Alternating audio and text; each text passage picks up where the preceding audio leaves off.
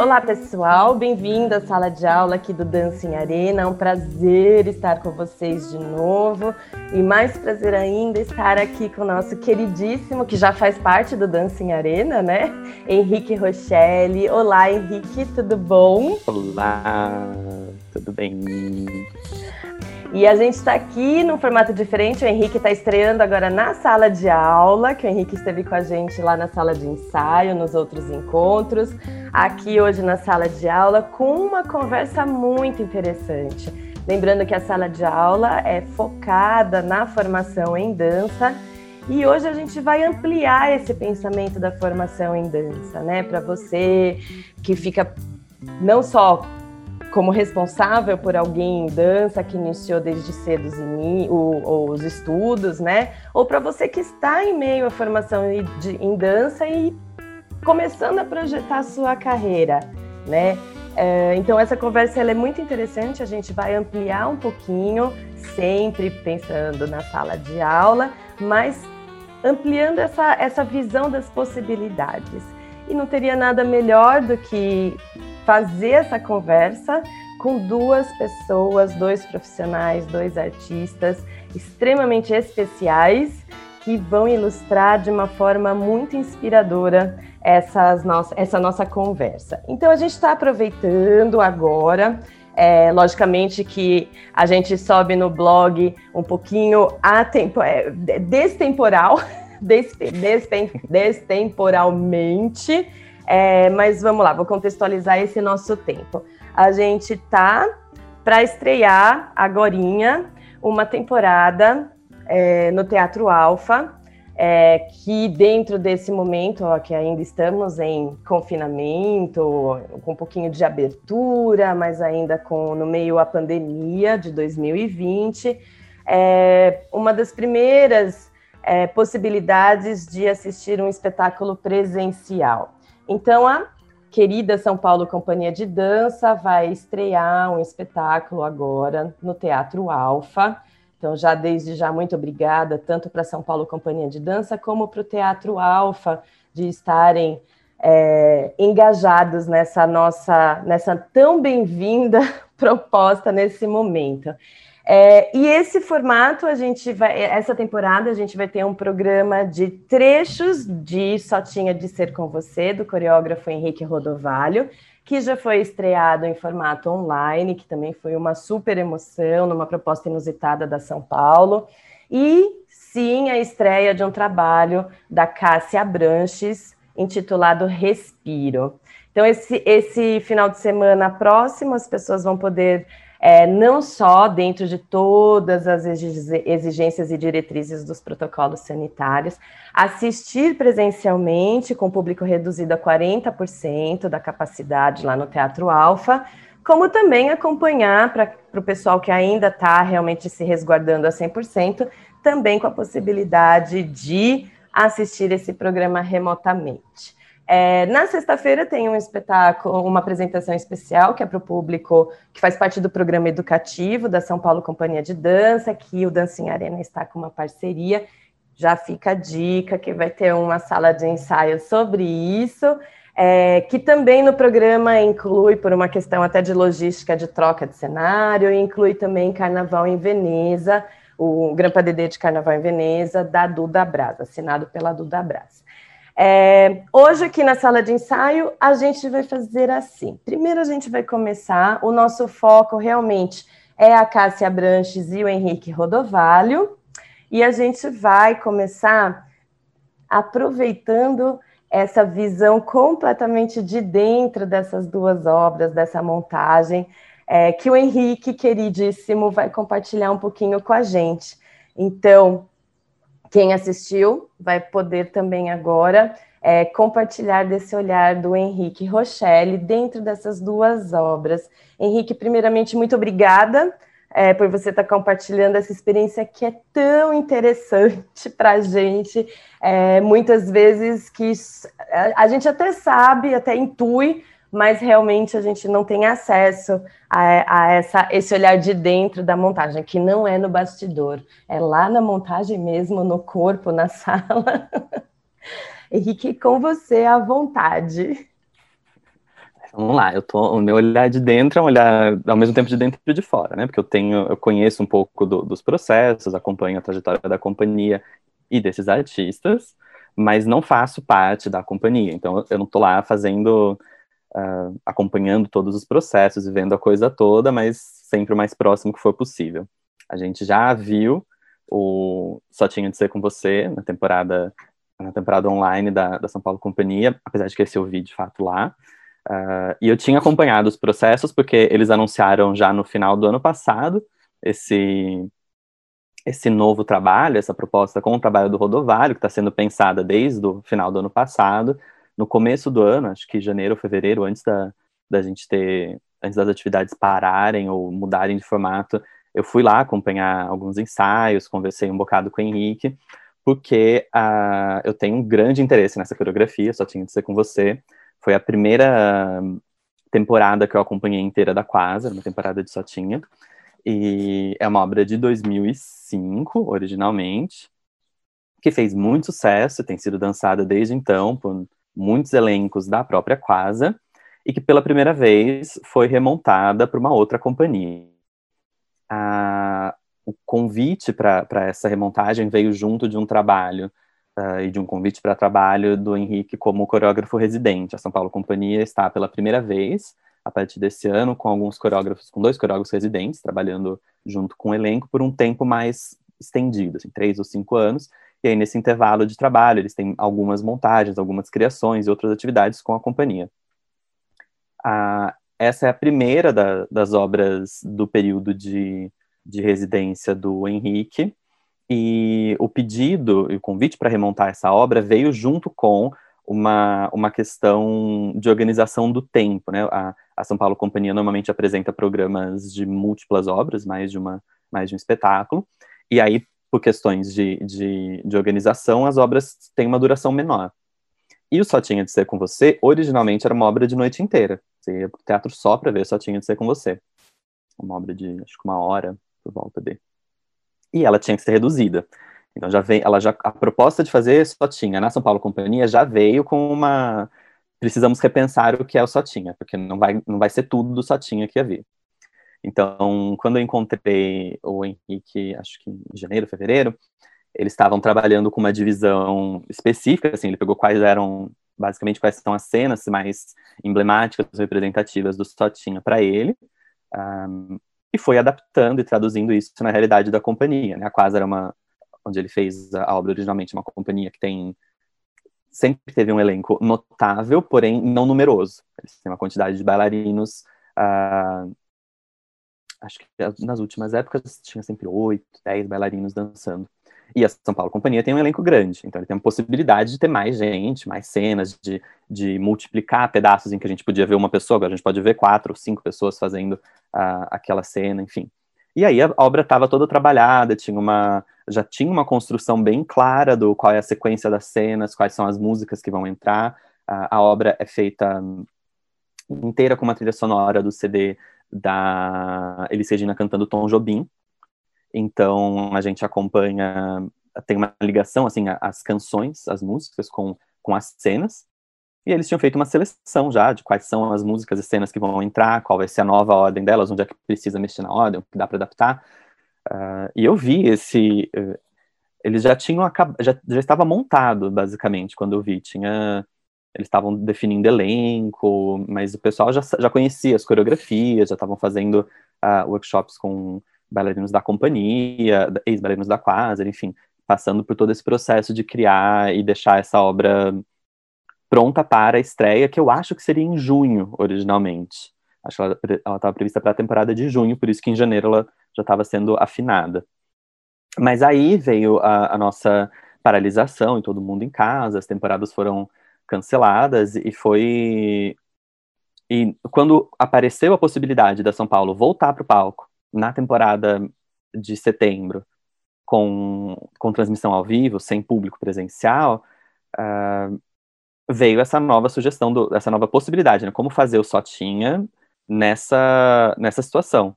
E aí isso pediu uma nova adaptação, porque era, apesar de que a obra já tinha sido adaptada da, da versão original para a versão São Paulo Companhia de Dança, uh, E aí ela teve que trans transformar numa versão São Paulo Companhia de Dança em quarentena, com questões de quem é que pode encostar em quem, quem é que pode dançar com quem, uh, como é que a gente garante a segurança dos bailarinos da melhor forma possível, diminuindo, diminuindo os contatos e uh, privilegiando as cenas que sejam cenas ou que tenham mais distância entre as pessoas, ou que sejam uh, com movimentos mais focados em solo. E aí a obra passou por uma reestruturação. Foi, teve uma grande troca assim de quais as cenas que entram, quais as cenas que saem, o que é que fica nessa nova versão ou não, para atender essa necessidade. É, só tinha uma obra que funcionou muito bem para isso, porque ela tem já em si uma proposta de questões de talvez solidão, afastamento, distanciamento das pessoas, saudade, desejo. Então ela trabalhava já desde a obra original essa dinâmica do quando tem gente junta, quando tem gente que não está junto, está tentando estar tá junta, ou está se afastando, está se aproximando. Uh, e aí teve uma inversão com as cenas um, para garantir o foco nisso. Então teve uma troca, assim, até que brusca de músicas e cenas que não iam entrar na versão em janeiro, e que eu até tinha tido boas conversas com o Henrique sobre, ah, você tirou tal coisa, como foi tirar tal coisa para você? É, como é que você, o que é que aconteceu com isso? Eu lembro, até fiz uma, uma pergunta para ele no começo do ano da, sobre a luz, porque só tinha tem uma luz, tem um efeito no cenário muito bonito e, e ela é marcada por uma passagem de, de uma cor de luz em, em, dado momento que tinha uma identificação com a música da trilha sonora. Era a música, era exatamente a música que trazia a, a deixa para entrar a, a, luz. E aí eu vi a, a, correlação das cenas de estar tomando café, mas tá. E aí, quando é que você vai trocar a luz agora? enfim, você já, porque isso já gera uma, uma, uma expectativa, né? Você conhece a obra, você tem um, um gosto por ela, é uma obra muito conhecida, muito dançada, e as pessoas, é lógico, tem muita gente nova vendo a obra nessa versão pela primeira vez, mas quem já conhece tem alguma memória, normalmente bem forte, de Sotinha, que pode ou não aparecer de novo em cena nessa nova versão. E essa é uma dinâmica muito gostosa, porque ela, inclusive, cria uma, uma outra relação com a saudade, com o desejo, que faz parte da própria obra. Isso achei que caiu. Uh, foi assim, um foi uma seleção de muita sorte, foi muito deu muito certo que fosse essa obra nesse momento. Outras obras talvez não conseguissem ficar tão bem, uh, mas deu certo e teve muito trabalho em cima disso tudo para fazer funcionar desse jeito. Um, a estreia de, de setembro foi super gostosa, muito feliz com aquela pequena tristeza do nossa, eles vão dançar só uma vez isso. Uh, que acho que todo que foi impacto pra, deve ter sido imenso para os bailarinos, mas para a gente que estava assistindo e que quer assistir também, porque é, imagina esse trabalho há tanto tempo trabalhando em cima disso e vai dançar só uma vez. E aí quando veio essa nova essa nova temporada agora de novembro, agora no Teatro Alfa, uh, com a possibilidade de dançar de colocar de volta esse programa e tivemos um bônus, tivemos poder ver de novo. Um, quem não viu na temporada do Sérgio Cardoso vai poder assistir agora, tanto presencialmente, com a plateia reduzida, como se falou, ou então uh, pela transmissão ao vivo. E acho que é.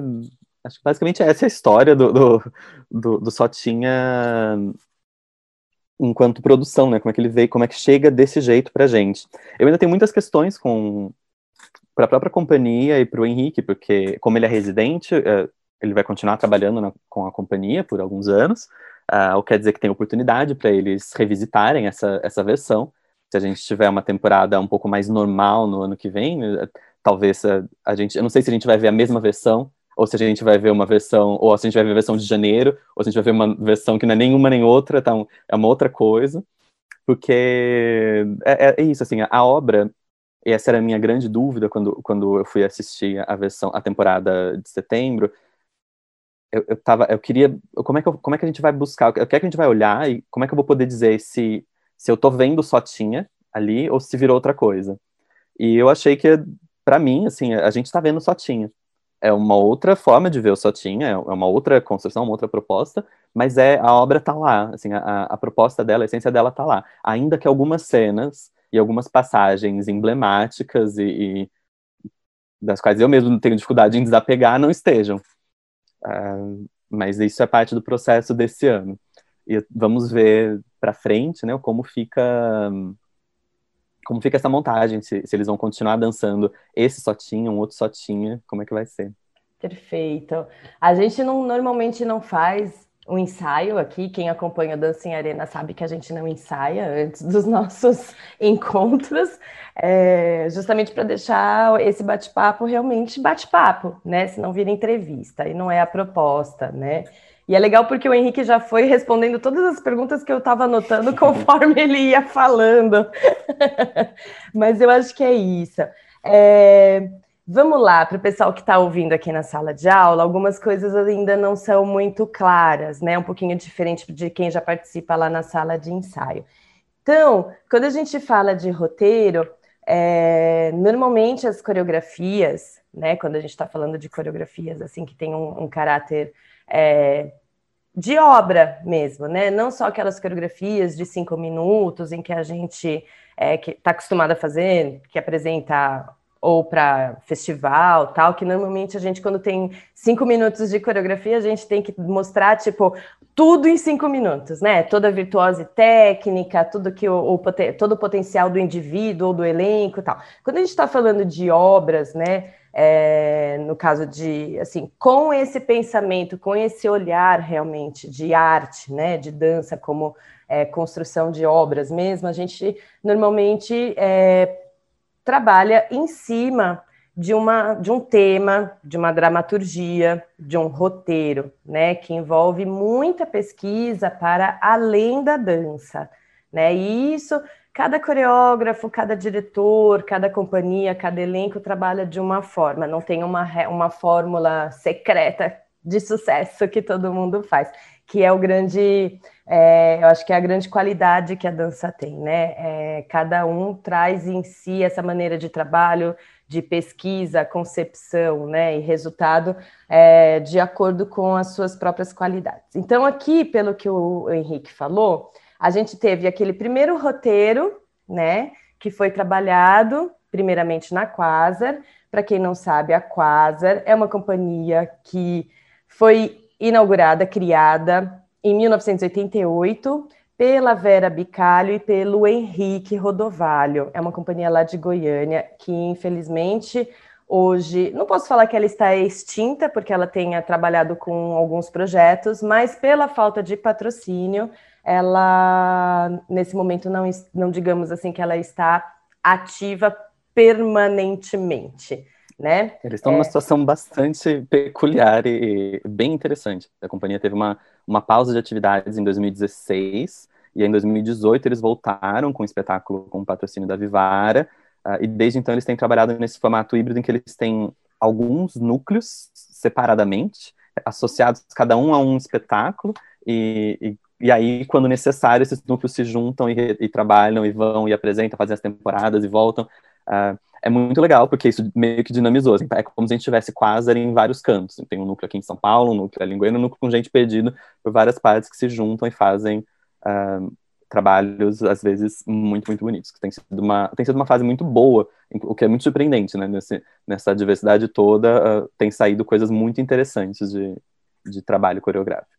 Muito bom. É, inclusive, tem bastante conteúdo na, na internet disponível para quem não conhece a Quasar, você que é que está na formação em dança, eu super recomendo, porque realmente assim é muito inspirador é, em todos os aspectos, em linguagem, é, no, no, potencial dos bailarinos. Eu acho que uma das grandes, além da, da direção do, do Henrique e da Vera, desde sempre, das coreografias do Henrique, das propostas coreográficas, os elencos da Quasar, todos eles, desde 1988, são é, é, formados por bailarinos de extremo potencial artístico e de dança técnico. Então, assim, eu super recomendo para você que está pesquisando, começando a delinear uma trajetória, não necess... lembrando que assim, quando a gente é, assiste, não necessariamente é para entrar naquela companhia, né? Mas para descobrir linguagens que eu gostaria de trabalhar no meu corpo, de explorar, aumentar as possibilidades, né?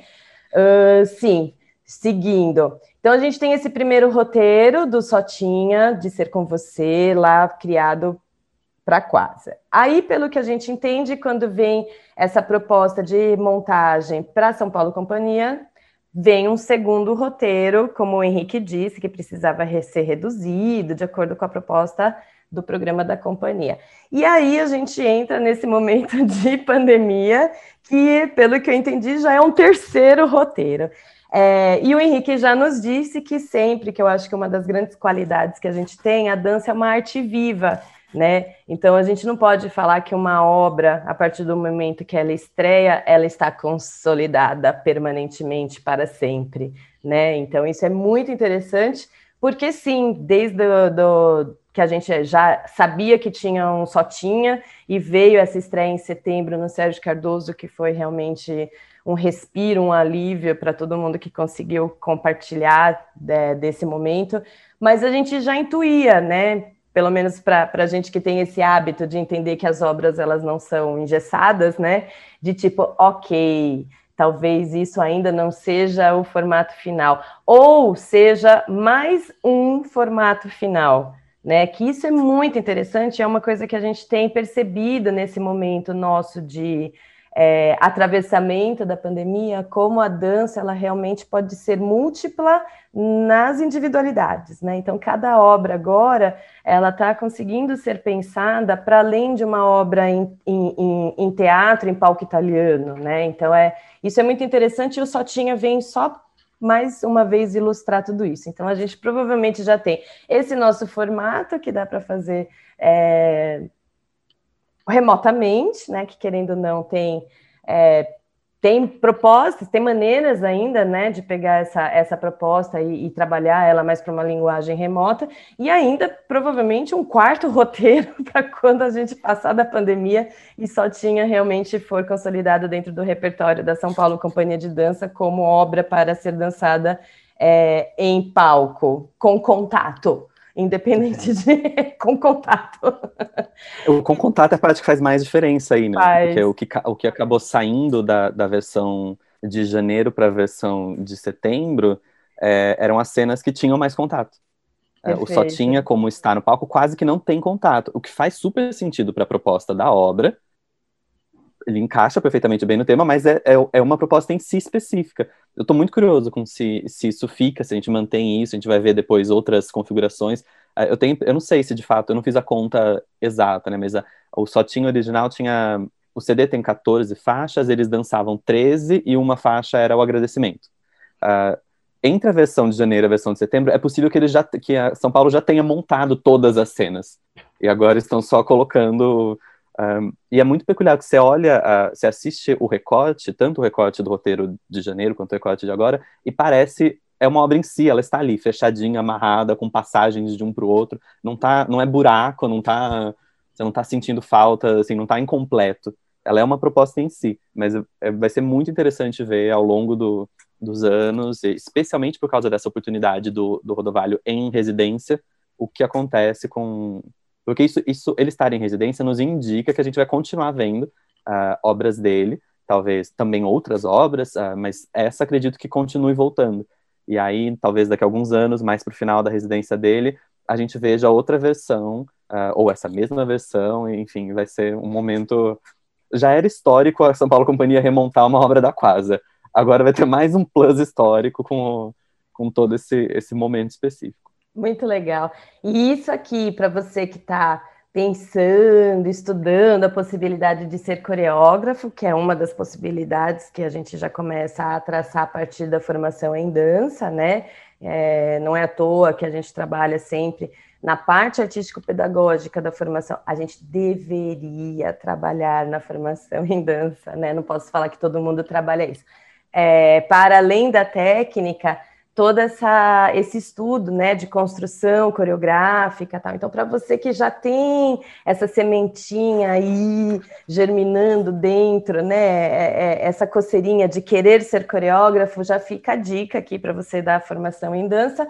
Que roteiro é uma coisa fundamental, que justamente como o Henrique disse, você pode ver que nós estamos no terceiro roteiro da mesma coreografia e que não, se, não é uma adaptação, não é simplesmente uma adaptação, é uma transformação. A obra continua em si uma obra, né? A gente não fica, não fica um buraco, né? O público que assiste não fica sentindo falta de alguma coisa. É interessante até como o próprio público que acompanha todos esses roteiros acaba também trabalhando essa questão, como o Henrique disse, né, do desapego, porque é uma opção do coreógrafo, né? E é muito legal trabalhar isso, sentir falta. Ah, eu assisti, eu senti falta. Isso é maravilhoso, porque vai deixando o público sempre como também protagonista daquela obra, né? Ele se sente dono daquela obra a, até explanando, nossa, mas por que você tirou aquela parte que eu gostava tanto? Isso é maravilhoso, né? Isso é maravilhoso perceber como o público se empodera, se apropria da obra. Isso é muito interessante. É... Acho, acho isso uma das qualidades assim maravilhosas que a dança traz para a gente. É, sim, aí a partir desses roteiros, né, que a gente estava conversando, Henrique, eu queria conversar. Eu tenho mais uma pergunta antes da gente virar para o respiro, é, mas ainda assim, né, a gente acabou de falar desses elencos da Quasar que são muito, é, muito, eles são muito potencializados justamente pela, é, pela intimidade que eles têm durante os processos com o Henrique Rodovalho, que tem uma linguagem também muito específica, né? Ele tem uma assinatura muito é, específica como coreógrafo. É, e sim, o Rodovalho tem experiência, já coreografou no mundo inteiro, praticamente no Brasil inteiro, nas companhias mais renomadas do Brasil, é, todas elas quase. Uh, e também sei que não foi a primeira obra do Rodovalho para São Paulo Companhia de Dança. Mas aqui, é, no Sotinha, você conseguiu acompanhar como foi esse processo de adaptação dos corpos da São Paulo Companhia de Dança? Porque a gente não pode dizer que a linguagem do Rodovalho, apesar da, do elenco ser extremamente é, diversificado no sentido das, das é, capacidades de, de absorção das linguagens, né, de absorção e, e replicação das linguagens. É, como foi, assim, tipo, acompanhando só tinha esse processo de montagem lá na Quasa e aqui, no sentido mais da dança, dos corpos, como foi? Foi difícil, não foi difícil, a comunicação, é, ou foi tranquilo? Bom, eu não vi exatamente a, a, passagem da coreografia. Quando eu vi, eles já tinham aprendido as coreografias, mesmo aqui, e estavam afinando, né? Estavam bastante. Porque é, esse é um trabalho muito, acho muito notável a partir das coreografias do Rodovalho. Tem uma diferença muito grande entre você saber o que acontece naquela coreografia e você realizar aquilo na intenção específica, na, na dinâmica específica que ele propõe, que são todas muito inusitadas, muito antinaturais, é, não é, é, a estrutura do movimento dele vai vai pedaço por pedaço do corpo, a gente não, não, não é o caminho mais prático, o caminho mais econômico, o caminho que faz mais sentido para o corpo, ele, ele é pedacinho por pedacinho, e isso é uma, uma construção e uma desconstrução de movimento que é muito trabalhosa.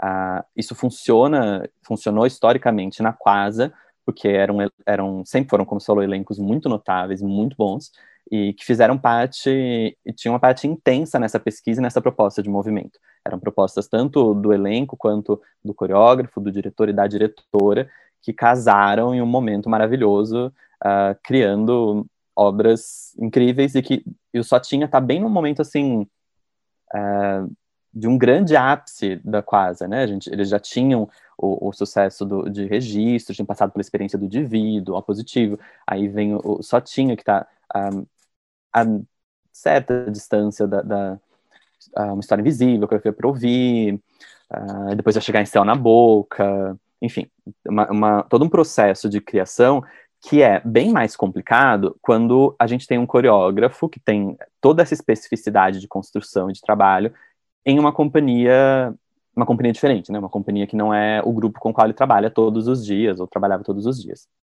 Esse é, esse é o terceiro trabalho do Rodovalho para São Paulo Companhia. Ele fez uma Inquieto em 2011, acho. Depois Melhor Único Dia, que ganhou o prêmio em 2018. E agora essa a remontagem do Sotinha, que vem junto com a residência dele. Eu acredito que por causa da residência, dessa proposta de residência, a gente tenha muito mais possibilidade de trabalho. Porque ele estando como coreógrafo residente, ele não está só vindo, passando a coreografia, montando a coreografia e deixando os bailarinos, ele continua processos de, de, de trabalho e, e, pesquisa, e ensaio e verificação, e estão fazendo isso com, com, acho que por causa dessa, dessa possibilidade que foi aberta pela companhia, tem mais espaço de atuação, o que é muito interessante. Também tem algo que muda, que é o fato de ser a terceira obra dele na companhia. Porque a São Paulo Companhia tem um elenco que sim, tem uma, se renova e não é sempre o mesmo, mas tem gente que está lá desde o começo, tem gente que passou pelas três montagens, uh, tem gente que passou pelas duas últimas montagens, pelo menos, muitos deles já, muitos dos bailarinos que estão agora dançaram uh, Melhor Único Dia no passado e no ano retrasado, uh, então já tem alguma proximidade maior com o trabalho do Henrique. Eles tiveram, eles trabalharam também com, com, com convidados, uh, a Viviana Veiga, que foi bailarina da Quasa, tava, era assistente de ensaio do Henrique, estava fazendo um ótimo trabalho com os bailarinos.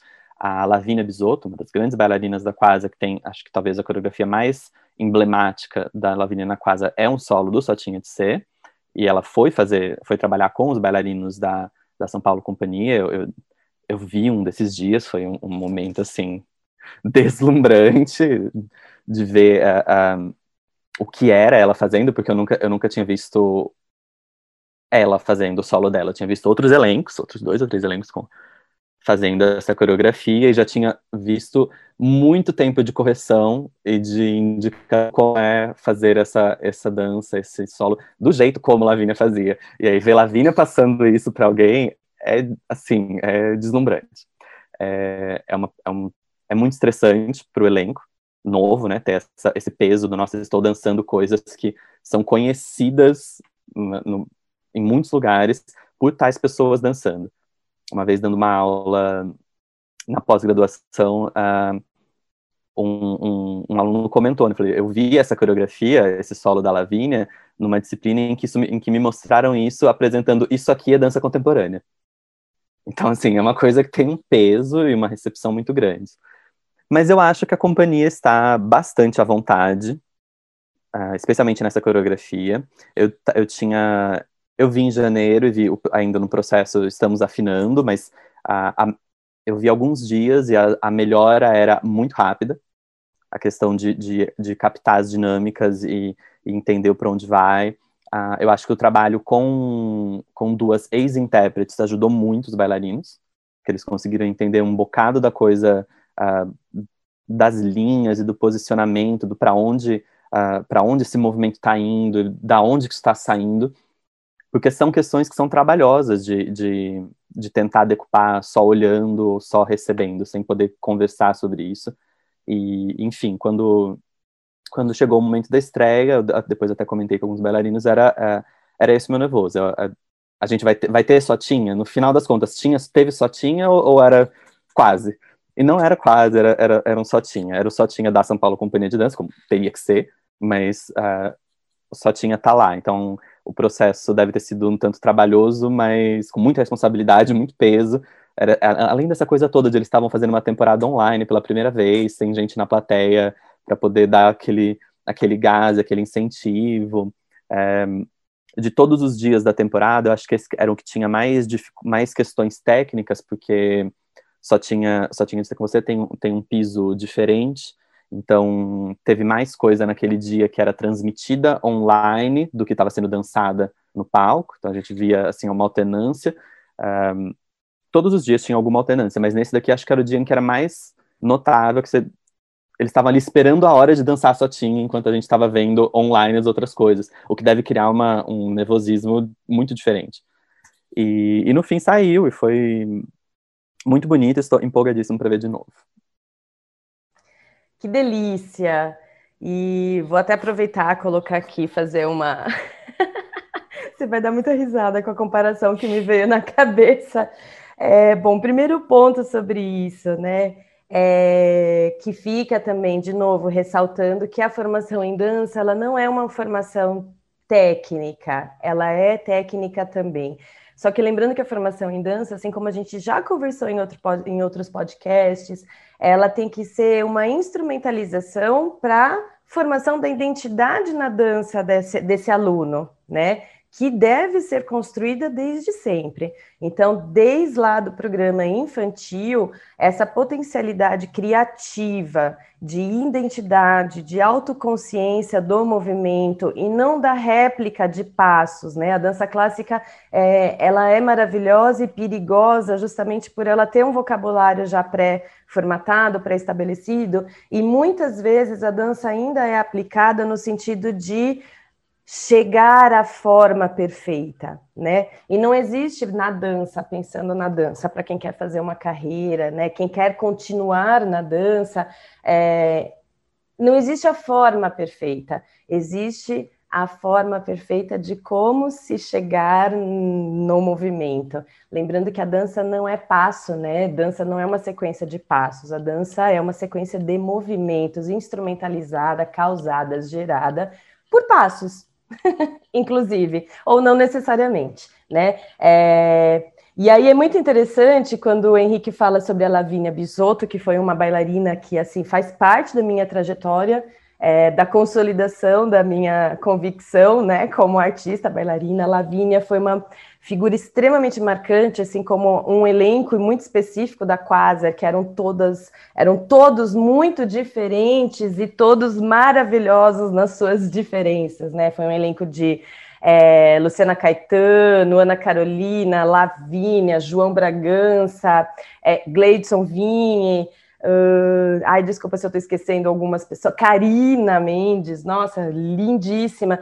É, foi um elenco que, assim, quando eu assisti pela primeira vez, era no, na, exatamente quando eu estava começando a minha trajetória profissional autônoma, né, é, bailarina clássica, é, olhar realmente aqueles, aqueles bailarinos, aqueles indivíduos, né, aqueles gigantes em cena, foi algo extremamente marcante na minha, vinha, na minha vida. E Lavínia, é, Henrique falando agora desse desse solo me veio muito mais, mais ou menos a ideia de tipo Lavínia passando o seu solo de Sotinha deveria ser mais ou menos Carlota Grise passando o seu solo de Gisele para algum, alguma pessoa de um elenco. E isso é muito interessante porque a gente agrega pessoas, nomes a, a papéis não na dança atual, né? A gente fazia isso na dança antigamente, hoje a gente não faz mais, né? Porque normalmente esses, esses nomes eles estão é, embutidos em companhias, em nomes, eles estão é, não abaixo, né? Mas eles estão inseridos dentro do nome de uma companhia. E é muito interessante quando a gente vê, é, a gente se interessa em valorizar um solo que não necessariamente é um personagem, mas é um solo. Por quê? Porque esse solo, dentro dessa, desse nosso pensamento atual, ele não é construído somente pelo coreógrafo, ele é construído por uma grande sinergia entre a genialidade de um coreógrafo e a genialidade de um bailarino intérprete criador.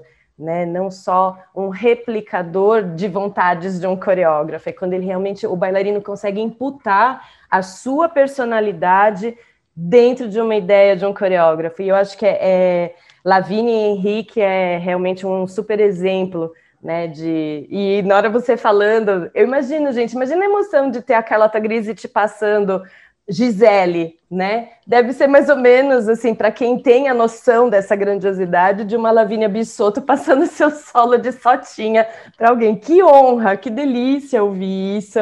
É, que privilégio da São Paulo Companhia de Dança é, ter realmente é, proporcionado essa experiência, né, que não é muito comum. É, muito bem.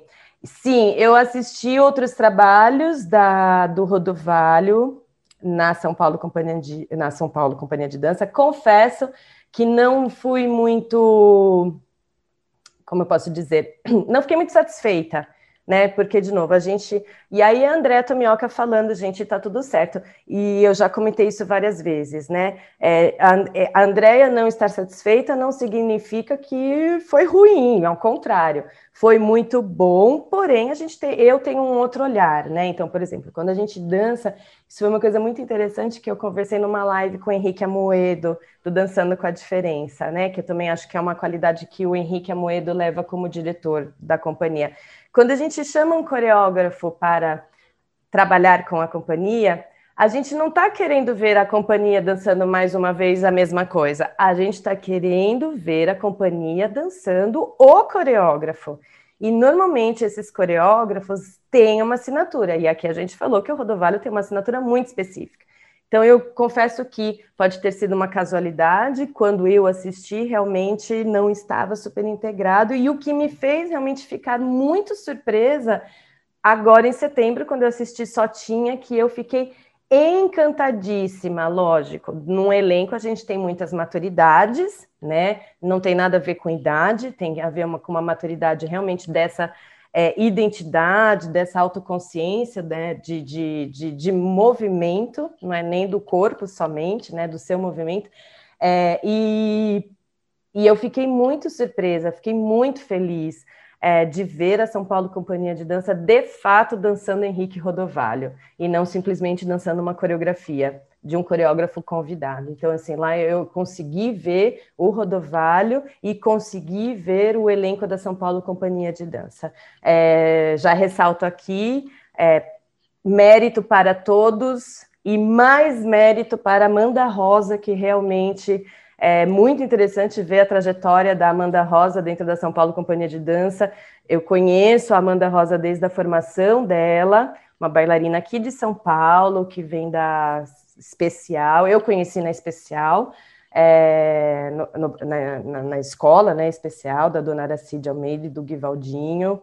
É, e vejo a Amanda dançando Cupido, né? Desde Don Quixote, passando pela formação, desde o início da São Paulo Companhia de Dança.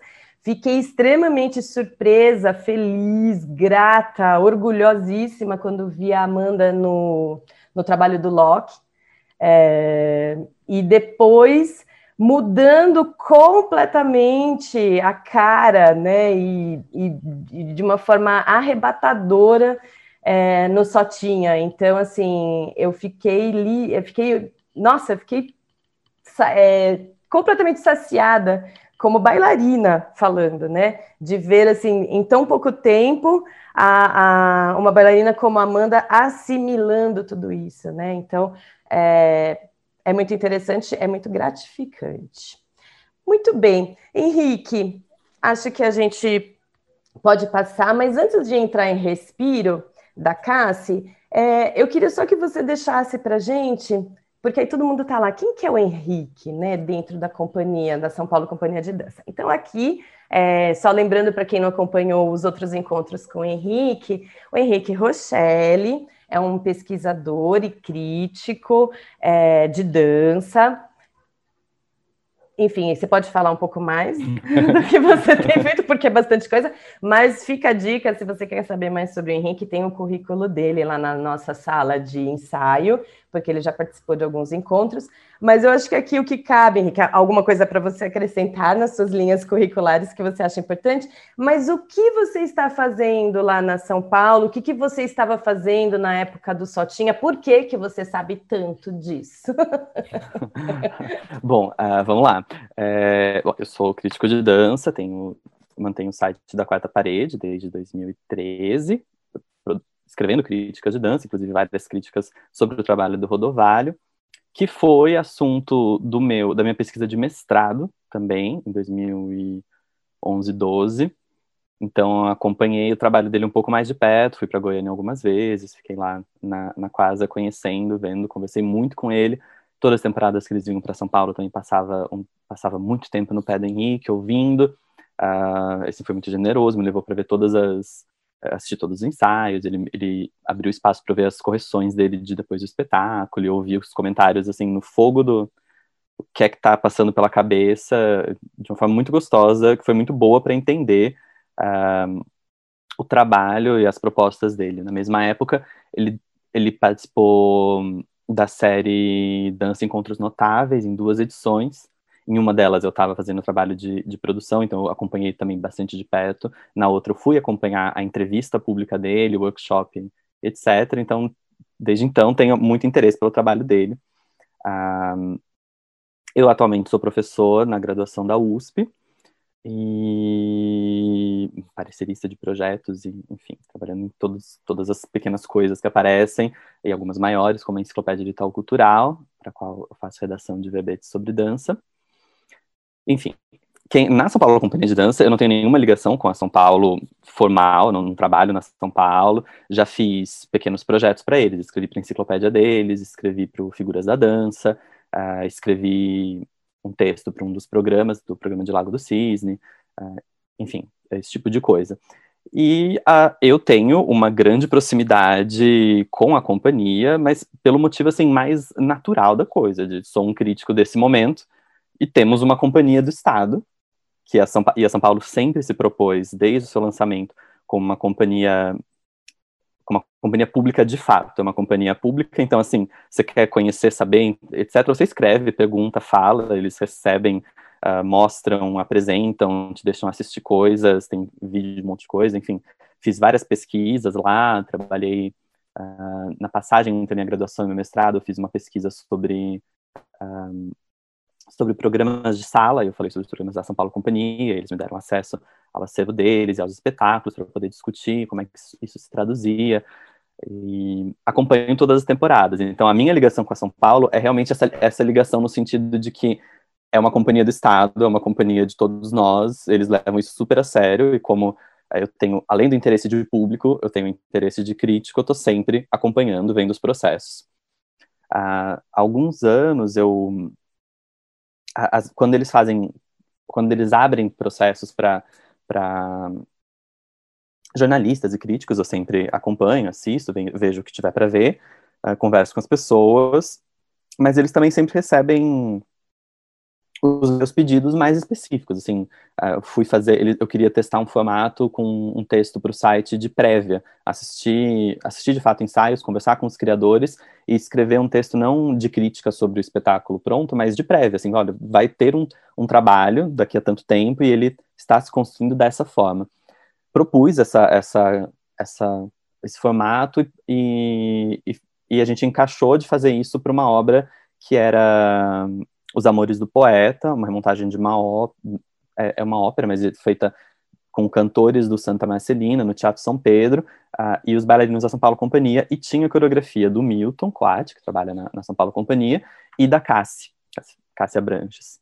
E foi aí que eu tive meu primeiro encontro uh, em pessoa com a Cassi, porque até então eu já tinha escrito sobre os trabalhos da Cassi, uh, tinha uma, uma grande admiração pelo trabalho, mas a gente nunca tinha conversado. E aí fui lá assistir um ensaio, assim, super no ar, dá licença, eu queria eu posso, posso, claro, vem cá, senta aqui. Ela sentou do meu lado, foi, ia contando a coisa toda, ela é deliciosamente comunicativa. A gente se deu muito bem e desde então a gente conversa bastante. Uh, sempre que ela está em processo, em criação, eu gosto de ver, gosto de acompanhar, uh, assistir, fui assistir os ensaios, alguns ensaios, não muitos, alguns ensaios da, da criação do ano passado dela, na São Paulo Companhia, ou agora, e tinha absolutamente, eu teria todas as intenções de acompanhar o processo de respiro, é que não, o que não é, não foi possível porque a companhia está ah, seguindo muitos protocolos de, de segurança, né? Então estão uh, assim, toda, tudo, tudo aquilo que não for extremamente necessário, a gente evita fazer para não expor os bailarinos a, a, algum risco maior e tudo mais, e por isso eu mesmo não pude ver uh, processo e participar. O que eu sei da, da, da obra, eu sei, assim, de, de, ter conversado com a Cassi e da, da divulgação, né, porque a companhia começou agora, uh, agora, começou não, está agora há um tempo já divulgando e mostrou algumas fotos, uh, alguns textos sobre, então a gente tem algum acesso maior. É, mas é isso, assim, meu, a minha proximidade com o, com o trabalho do Rodovalho lá foi porque eu, eu sabia que o Rodovalho estava lá criando e eu me despenquei do, gente, posso acompanhar isso, eu queria ver, eu queria eu queria acompanhar, e assim, criaram, criaram um momento, me receberam, uh, e aí junta, junta aquelas felicidades, né, porque você está entre pessoas muito agradáveis, e, uh, e, e é isso, eu fui para assistir uma hora de ensaio, acabei ficando o dia inteiro, acabou o ensaio, a gente foi ali sentar na, na no café que tem embaixo da, da coisa, ficamos conversando, aí eu fiquei, aí tava o, o a Vivian, o Henrique, e, ela vinha conversando, e eu, gente, eu, eu, eu, vou deixar vocês trabalharem à vontade, porque não vou ficar aqui em cima da coisa. Não, pode ficar, a gente está falando da obra mesmo, você vai gostar de saber. É, enfim, e, e, aí é, é isso, essa, essa é a minha proximidade, a proximidade de uma pessoa que, tá na, que faz parte da dança, está no meio da dança, por um ângulo bastante inusitado nesse momento, assim, não é uma coisa, não tem muita gente escrevendo crítica, então é um, é um ponto de vista bem, bem diferente, mas uh, a minha proximidade é porque, porque isso interessa, e isso interessa em muitos níveis, assim, tem, isso interessa enquanto, uh, eu tenho certeza que isso interessa pessoas que dançam enquanto bailarinos, uh, inclusive a São Paulo fez agora, acho que fez já, não tenho certeza, um workshop, tinha um workshop de, de Só Tinha de Ser com o Henrique, que tava para esses dias. Bom, para esses dias quando a gente gravando, né? Não sei como, como, isso fica com relação às pessoas de fato ouvindo. É, então tava, tinha isso para acontecer. Então eles trabalham esses interesses em muitos níveis. E aí eu, eu aproveito toda a proximidade possível, uh, honrando ao máximo essa nossa possibilidade de ter uma companhia do Estado de São Paulo, com toda essa abertura, esse interesse em programas um, não só de apresentação, mas também de formação uh, e também de acessibilidade, as pessoas conhecerem o trabalho da companhia e tô sempre que possível por ali. A, a Inês Bogeia, diretora da companhia, diz muito isso na, nas, nas entrevistas, nos, nos, encontros que ela faz antes dos espetáculos com, com o público. Uh, ela sempre fala sobre a, a companhia é, é, do Estado, a companhia é de todos nós, então sintam-se em casa, uh, venham, apareçam, perguntem, é lógico que nesse momento, assim, como eu falei, eu não, não dá para ir, não estou, não estou indo lá e acompanhando, mas é, tem uma, uma grande generosidade que eu acho muito justa, porque é, é, é, a nossa companhia. E é a única companhia que eu, por causa da idade do momento, pude ver surgir. Eu vi a São Paulo aparecer. Então é a única companhia que, na minha memória, existe completamente dentro da minha experiência. Porque todas as outras companhias uh, que são que têm mais tempo de trabalho existem na minha memória por um tanto da minha experiência e por um tanto da minha pesquisa e trabalho com história da dança. Uh, mas essa daqui é aquela companhia que eu sei, que eu conheço, que eu vi uh, esses bailarinos, eu vi esse povo dançando, eu notei, uh, eu lembro de ver a Amanda dançando, a gente falou dela, acho que passa a noite, da Daniela Cardim, é primeiro, segundo ano da companhia. E é uma mudança, e assim, é uma, um processo de você criar familiaridade com a companhia e, sobretudo, com os elencos, que eu acho que valoriza muito aquilo que você comentou, da gente ter essa associação da pessoa, indivíduo que está lá, mesmo que você não tenha uma relação com eles. Por exemplo, acho que eu nunca conversei com a Amanda Rosa, pessoalmente. Tenho, tenho vontade, mas nunca conversei. Uh, mas vi tudo que ela dançou desde 2008, pelo menos aqui, o que cria uma, uma, é muito esquisito, assim, as pessoas, você, você conhece, você é quase que íntimo da, dessa pessoa, mas não exatamente. E o que é maravilhoso, né? Eu, a gente conversou, eu conversei um pouco com a Milena sobre isso, né? Hoje é muito mais fácil você conhecer, não necessariamente conhecer de verdade, né? Mas conhecer as pessoas através, inclusive, das redes sociais, né? Porque tem muitos bailarinos que é, se engajam, né? Nessa questão da, da da, da sua imagem né, nas redes sociais. E é muito interessante conhecer esses bailarinos através da sua trajetória, isso é de, de suma valorização né, para cada intérprete. Então, assim, é muito legal é, ser íntimo de um bailarino por sua trajetória, né, né, por sua carreira em cena. Isso é muito legal. Isso é uma coisa que também acho que aqui Aqui a gente perdeu um pouco disso, a gente, a gente se vincula muito à trajetória da, da, das companhias, né? E a gente esquece que as companhias são feitas por bailarinos, então é muito interessante. E não só por bailarinos, o elenco que está no palco, é muito interessante também acompanhar. É uma coisa, por exemplo, que eu vejo no cinema, né? No cinema a gente tem fãs de todos os tipos, né? Tem fãs de gêneros, tem fãs de diretores, tem fãs de atores e atrizes, existem é, vários vínculos né, que a gente consegue ter no cinema, que na dança eu sinto que a gente poderia praticar isso mais. Ah, eu vou assistir porque fulano vai dançar. Né? Então, isso, isso é muito interessante. A gente começa a se vincular com a dança de uma forma mais personalizada. Né? Eu trabalho, eu gosto do trabalho desse diretor, eu gosto do trabalho desse coreógrafo. Por trás de tudo isso, nossa, é uma produtora X que está fazendo, que está responsável por isso. Isso já embasa ou não, né? O trabalho de um trabalho que às vezes você pode não conhecer aquele grupo, aquele projeto, aquela companhia, mas a ficha técnica às vezes diz muito. E é muito interessante a gente conseguir é, criar esses vínculos, né? É, Agora o Henrique falou um monte de coisa que me deu, assim, me abriu muitas janelas, como sempre, mas eu vou tentar manter o foco aqui na sala de aula. Algumas coisas, hashtag fica a dica para você que está ouvindo. A gente vai ter sala de ensaio em relação, é sobre esse é, esse programa. Então, algumas coisas também sobre espetáculo, a parte lá da, da São Paulo Companhia de Dança, Companhia Pública, é, a gente vai falar um pouquinho lá na sala de ensaio. Então, não deixe de acompanhar depois, mesmo que você não vá participar, é, que as inscrições já se encerraram, a gente vai, vai ter esse encontro 4, a São Paulo Companhia de Dança, em novembro de 2020. Eu coloquei esse título no encontro justamente porque espero que não seja, não vai ser a última vez que a gente vai falar da São Paulo, mas eu acho que essa data histórica, né, novembro de 2020, é, esse começo de retorno ao formato presencial é, é bem significante. Então, não, não deixe de acompanhar, porque algumas coisas talvez complementem toda essa visão ampla, né, do que, através de uma companhia de dança, a gente está falando sobre a dança na nossa atualidade. É, mas não posso deixar de comentar aqui que, sim, a São Paulo Companhia de Dança, assim como a Companhia de Danças de Diadema, que esteve com a gente também é, em vários momentos do, do Dancing Arena, são companhias públicas é, no sentido mais íntegro do conceito de ser público, inclusive nesse comprometimento e nessa prática da responsabilidade do ser público, né? Porque ser público não é só ter verba pública, ser público é realmente tra trabalhar nesse, nessa mão, nessas duas mãos, né? Essa via dupla de público, público. É, ela existe e continuará existindo de acordo com o que ela devolve para o nesse ambiente público, né? É, que parece, né, deveria ser é, como cidadã uma, um, é, um conceito óbvio, mas numa sociedade que infelizmente o processo de cidadania não é muito bem construído, muito bem consolidado, esses conceitos óbvios não necessariamente são óbvios.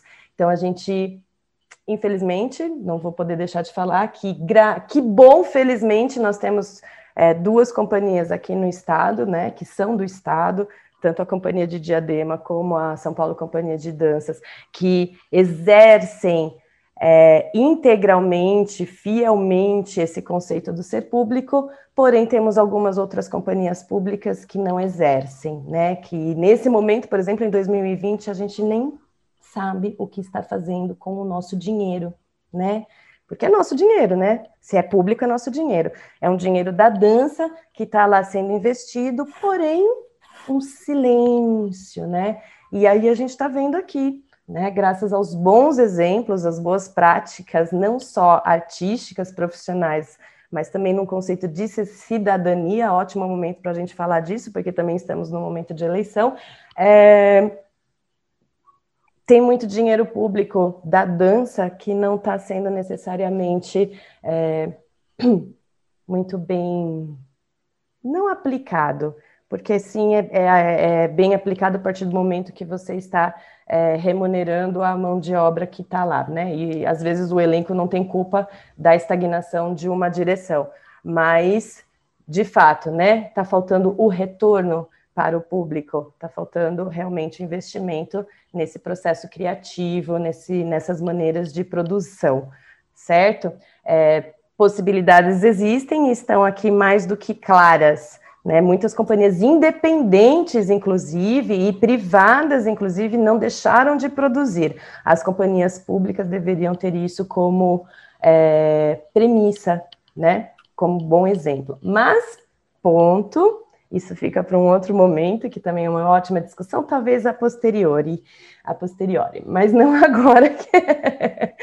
Vamos lá. Então, sim, sobre respiro, a gente vai ficar um pouco na curiosidade, ótimo, porque aí a gente vai falar um pouquinho depois. E aí eu vou aproveitar e pegar o gancho de Cassilene Abranches, hoje Cássia Abranches, é, eu adorei como você falou que é, eu, eu, perdi o termo da comunicação, da comunicatividade da, da Cassi, mas eu resumo a Cassilene numa, numa simples palavra: apaixonante. A Cassie é apaixonante. Ela é um ser humano apaixonante, não tem como não ser como artista, como coreógrafa, como bailarina. Eu tive privilégio de ver Cassie desde o seu início no Raça. Foi uma bailarina que realmente, ó, fiquei arrepiada só de falar, porque eu não tenho como não lembrar do trabalho do, do Raça lá em Joinville. Eu, outro dia a gente falou sobre isso, é, num momento muito especial ainda com a Roseli. É um trabalho que não chama tambores, mas a gente chamava de tambores de, final da década de 90, é, um trabalho assim que eu chorei assistindo é, o Raça. Naquela época, salvo engano, ainda no Ivan Rodrigues, não era Centro Eventos ainda lá em Joinville, ah, o Raça como convidado, Cacilene, linda, linda, linda, linda, linda de morrer, é, uma bailarina que é assim, você, é, é, exalava luz pelos poros, né? Então, assim, é muito é difícil de imaginar que seria diferente dela como coreógrafa, né?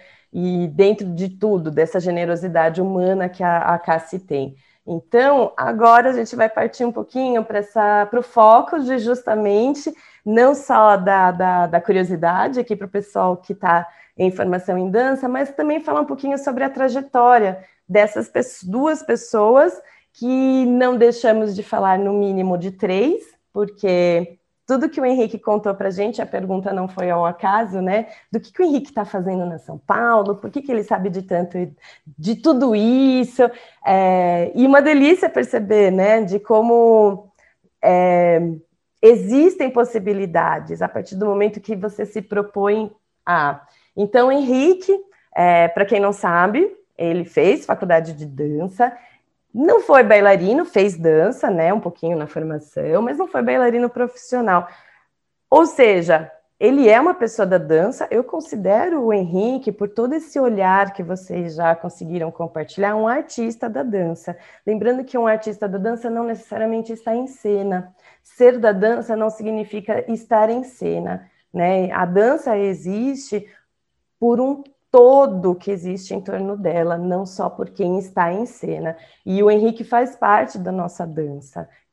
Felicidade total, privilégio nosso, sempre digo, que é muito bom todos esses olhares de pessoas como o Henrique na dança. Então, é, sim, fica a dica, mais uma possibilidade, se você também tiver é, vontade, curiosidade, desejo de ter esse olhar assim da dança por um outro lugar. Henrique é crítico, pesquisador, é, que às vezes quando você fala, ai, não, ele é pesquisador, não, ele não fica só na biblioteca, inclusive porque não existe mais, né, quase biblioteca, ele fica assim também. Mas não, a gente não está falando disso, a gente está falando também de uma coisa completamente viva. Esse trabalho de pesquisador, gente, está totalmente em cena né? A crítica, ela está diretamente relacionada à cena. Então, para você que tem essa curiosidade, essa vontade, é, fica a dica para você também pensar a respeito nessa carreira em dança.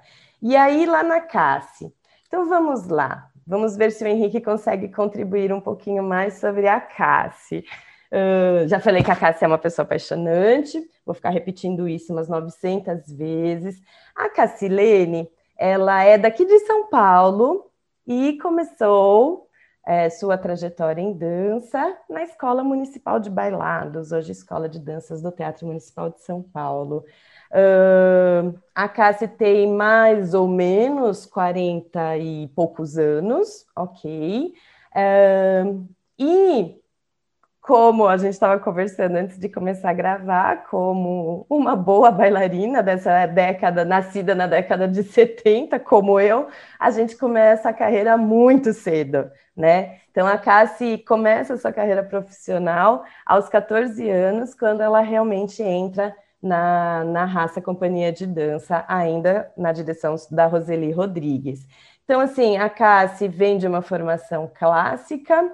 Uh, vai para o jazz e hoje tem uma linguagem, essa linguagem que aí o Henrique explica um pouco mais sobre essa trajetória uh, depois do Raça. Ou seja, ah, é, eu posso resumir que ela tem três décadas de trajetória profissional, né, Henrique? E para quem vai ver, quem olha para cá, é uma menina, né, gente? É uma menina. Sim, sim. é uma menina que tem 30 anos, que o Henrique até falou, ela tem a minha vida praticamente só profissionalmente em dança. Tipo isso, amores. Conta pra gente, Henrique, como foi essa trajetória da Cassie como bailarina coreógrafa? Vamos lá, uma trajetória bem interessante. Antes, uh, só pontuando, uh, porque você estava falando da, de formação e das possibilidades da formação, uh, você falou da faculdade. Eu, eu não fiz exatamente faculdade de dança, né? eu, fiz, eu fiz estudos literários na Unicamp, e, e, eu cursei matérias da dança, porque gosto e tinha um grande interesse naquilo. Uh, tenho ainda, sempre continua a coisa.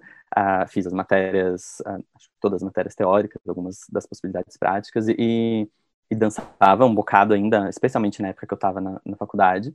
Não tive interesse, em, uh, acho que não tenho esse gosto pelo pra, por ser bailarino profissional. Uh, para mim, e quando eu estava na faculdade, isso era muito, isso foi foi bem a minha chave assim para perceber. Uh, os meus amigos que faziam que faziam dança, que estavam dançando, que queriam ser bailarinos, amavam o momento, amavam o ensaio, a temporada, a apresentação, e eu não.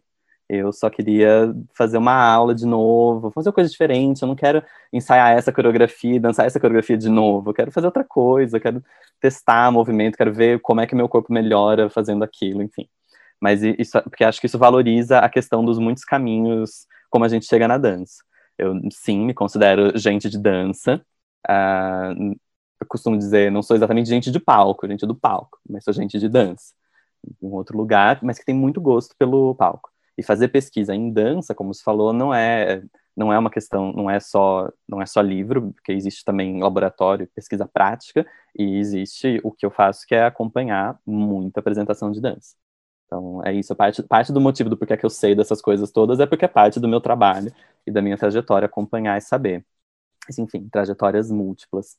A trajetória da Cassie tem tem uma é, esse interesse também, ainda que seja bem mais focada na, na parte artística, né? Ela, ela passou pelo Raça, com solo, ficou 10 anos no Raça, e aí tem um, um ping-pong, assim, ela passa um ano no, teatro, no balé do Teatro Castro Alves, depois ela passa um ano no Guaíra, e depois é que ela vai para o Grupo Corpo, onde ela fica 12 anos, 2001 a 2013, e é onde ela faz a, a, a grande carreira de, de bailarina, em, passou por, dançou várias coisas do, do, que já eram do repertório, não foram criações feitas com ela, mas fez também várias criações. Ela é da época do Santo Agostinho, do Lecuona, Dom Cotô, do, do Ima, a última coreografia dela, a última criação dela acho que foi o Sem Mim, que é de 2011. Não sei se ela dançou, é, ela não fez a, a, criação do Tris, eu acho, 2013. Ah, em paralelo a, a essa a, a, carreira no corpo, a Cassie começou a, a coreografar faz, fez uma, uma coreografia aqui pro, pro, pro Balé Jovem do Palácio das Artes, aí faz uma coreografia para um fórum de economia na Suíça, em Davos. Um, depois faz, fez, fez coisas para de vídeo, né? Fez coreografia para Natura. Um, enfim, e aí ela começa a trabalhar em, em múltiplas outras áreas, como coreógrafa ainda, mas em, em com uma grande, uma percepção muito interessante dessa amplitude do campo, sabendo que estar na dança não é só estar ligado a uma companhia ou uma grande companhia, não é só dançar, pode ser outras coisas também. Então, assim, notavelmente, ela, ela fez um dos um, um dos dos vídeos daquele filme Rio Eu Te Amo, que é uma sequência de tem uma sequência de filmes sobre cidades, cidades te amo. Um, e do, tem um do Rio que tem uma cena no Teatro Municipal, com dois bailarinos dançando, que chama Padedê a cena, se eu não me engano, que o bailarino é Rodrigo Santoro, não me lembro quem é a bailarina, e que a coreografia é da Cassie. Uh, depois ela, ela coreografou para ser a jovem do Bolshoi. Isso já era 2013. Uh, 2013 não, foi, é, foi, Bolshoi, foi, Bolshoi foi antes, então foi 2013 isso, e o Rio de Chama é 2014. E foi em 2014 também que ela coreografou pela primeira vez para São Paulo Companhia de Dança. Ela fez uma coreografia dentro do, do, do que se chamava na época de Ateliê de Coreógrafos Brasileiros, uma proposta da São Paulo Companhia para coreógrafos daqui criarem obras com o elenco deles. E ela fez uma coreografia que chama Gen.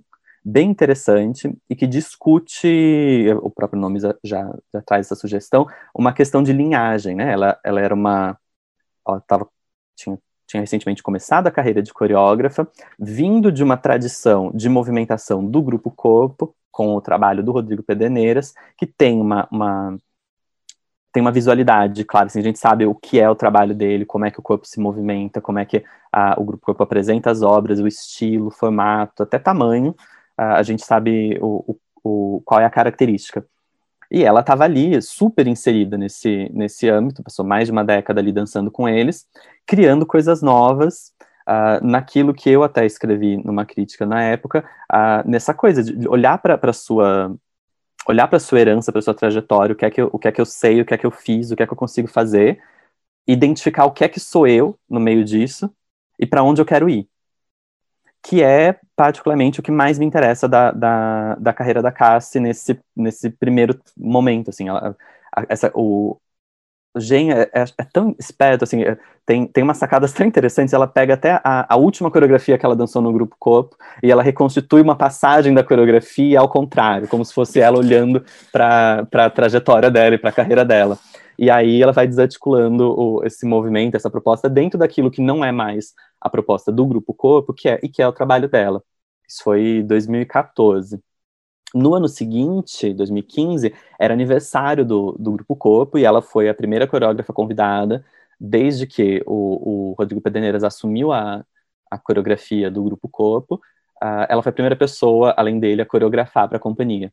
E aí ela criou o Suíte Branca, que é uma obra muito gostosa, muito interessante, que trabalha para o corpo, o grupo corpo, dentro do, do, estilo deles, mas com uma, com uma cara assim que não é tem um princípio básico que, que, ela, que ela coloca assim, como é que você quebra essa estratégia, essa estrutura tão reconhecível.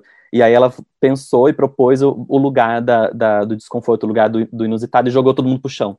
Então tem é, uma coreografia que tem muita coisa de muito chão e reto e uh, que cria um interesse, o interesse dela, assim, uma coisa que, é, que você vê e você pensa, ah, esse é, esse é o que ela tá fazendo.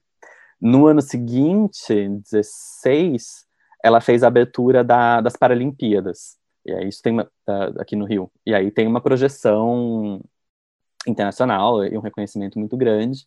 Um, isso foi 2016. Aí de, depois, depois, depois a gente tem a segunda criação na, na, São Paulo Companhia, que é aquela que eu comentei que foi quando eu conheci a Cassie pessoalmente, no Os Amores do Poeta. Muito, muito peculiar, porque assim, é, era uma obra de, de, parceria com música, ela tinha um foco na música, os cantores estavam em cena, até tinham que coreografar a movimentação dos cantores. E aí eu, eu caí lá porque eu queria testar um formato novo de texto e ela foi super receptiva. Um, assim, todos os adjetivos que eu uso para ela eu endosso e defendo, adoro conversar com a Cassie, porque é, é, é isso, é um raiozinho de sol, é uma felicidade extrema uh, conversar, porque ela uh, a gente sente conversando com ela aquilo que a gente valoriza tanto, que essa, esse amor pela dança, a vontade de fazer isso, fazer mais e, e pensar o que mais. Ah, aí ela, ela fez o Amores do Poeta, voltou no ano passado na São Paulo Companhia e fez o Agora, que foi, para mim, maravilhoso. Ganhou uma PCA de melhor coreografia. E foi a, foi a, a hora em que eu escrevi finalmente numa crítica que aqui a gente tá, que ali, no, no agora, a gente estava vendo a Cassie uh, completamente enquanto coreógrafa. É, antes a gente viu várias, várias desse processo, estou começando, estou fazendo, estou olhando aqui, olhando para lá, e aí agora ela está completamente à vontade, e é isso que eu quero fazer, esse é o meu gosto, é, tem a ver com aquilo? Tem a ver com aquilo porque eu faço parte daquela outra história, mas tem a ver com um monte de outras coisas que são dela e que são, fazem parte dessa história bem peculiar. Eu falei um tanto da carreira artística, mas a Cassie também fez faculdade, uh, então ela estudou administração, e aí tem. Isso já abre um, um caminho, uma forma de pensar e organizar outras possibilidades. Isso me deixa muito curioso para o que é que vai acontecer uh, no momento da carreira dela, vamos ver quando chegará, uh, quando ela estiver dirigindo uma companhia porque isso vai trazer, é, certamente é um conhecimento que vai trazer um lugar diferente, que vai se acumular com a experiência de bailarina, com a experiência de coreógrafa, uh, e, vai, e pode criar coisas que esperamos que sejam muito boas e muito positivas quando vierem. É, é isso, é um percurso assim, bem, bem interessante do, do respiro em si, um, a, a, a, gente sabe, porque isso já foi divulgado, ela, ela já contou para um bocado sobre essa proposta da, de uma coisa boa, uma coisa assim pra gente gostar, sabe? Para fugir um pouco do momento de a vida tá toda pesada e é tudo muito complexo, e a gente tá até se questionando assim, do nossa, eu vou ao teatro assistir, tudo bem, como é que eu faço, como é que eu me cuido para isso?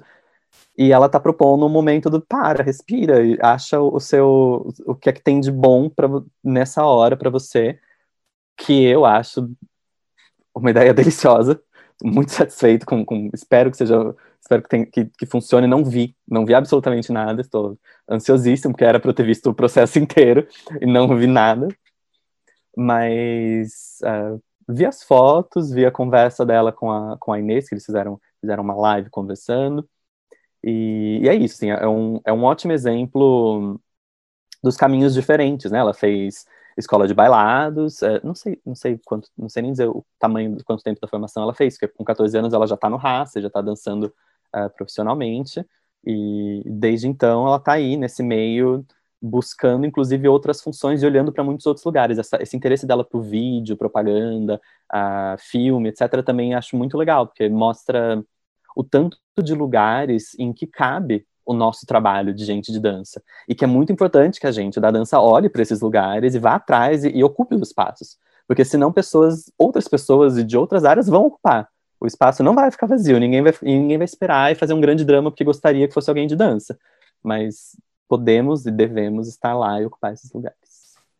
Arrasou, ótima frase. Esse último pensamento foi maravilhoso e eu adoro, porque a, a cada vez mais eu percebo que o dança, o dança em arena está é, chamando atenção para tudo isso, né? Então, de novo, relembrando o último podcast que eu fiz com a Milena Ponte sobre é, dança e redes sociais, essa relação, né? Não é só redes sociais, são mídias, é, cenas, né? Então, assim, se tem dança, se é para fazer dança, que seja por pessoas de dança, né?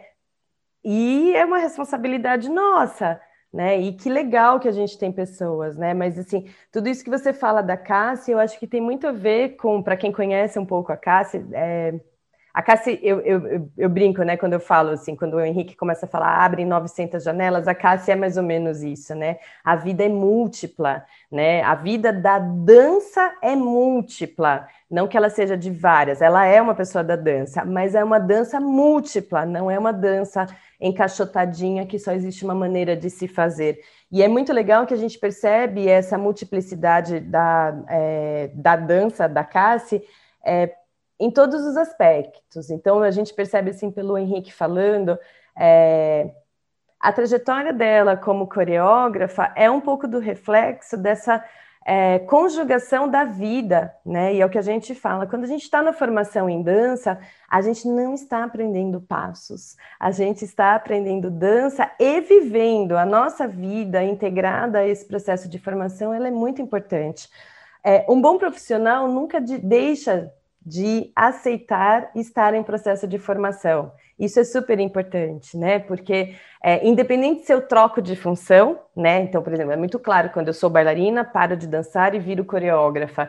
Não é uma questão de troca de função, é questão de realmente estar sempre nesse estado de aprendizado, né? Isso serve para qualquer coisa, não só para dança, né? Um bom profissional é aquele que não deixa de estar no estado de aprendizado.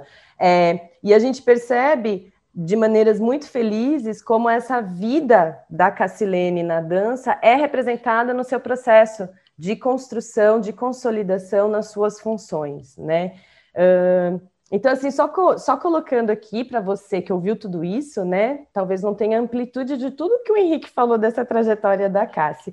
Então, a Cássia aqui de São Paulo, lá da Escola de Bailados, que entra no, no, no grupo Raça daqui de São Paulo, também fica há 10 anos, e não em ordem, porque eu fui anotando assim, mas vamos lá. A Cássia tem passagem pelo Teatro Castro Alves, lá de Salvador, na Bahia, companhia estável, passa pelo Guaíra, uma companhia estável também, ambas companhias com, que fazem parte da nossa história de dança é, do país, Teatro Guaíra, lá de Curitiba, passa pelo corpo de Minas Gerais, Belo Horizonte, Palácio das Artes da Fundação Clóvis Salgado, também de Belo Horizonte, Minas Gerais, passa pelo Bolshoi, pela Escola do Bolshoi lá em Joinville, Santa Catarina, passa pelo Rio de Janeiro, ou seja, gente, é uma, a gente pode perceber... E pela Cia Sesc de dança também, de BH, que eu não mencionei, mas ela já coreografou para a Cia Sesc. Então, assim, é uma trajetória, assim, nacional, né, gente? Então, é, é muito interessante a gente pensar, né, que... É,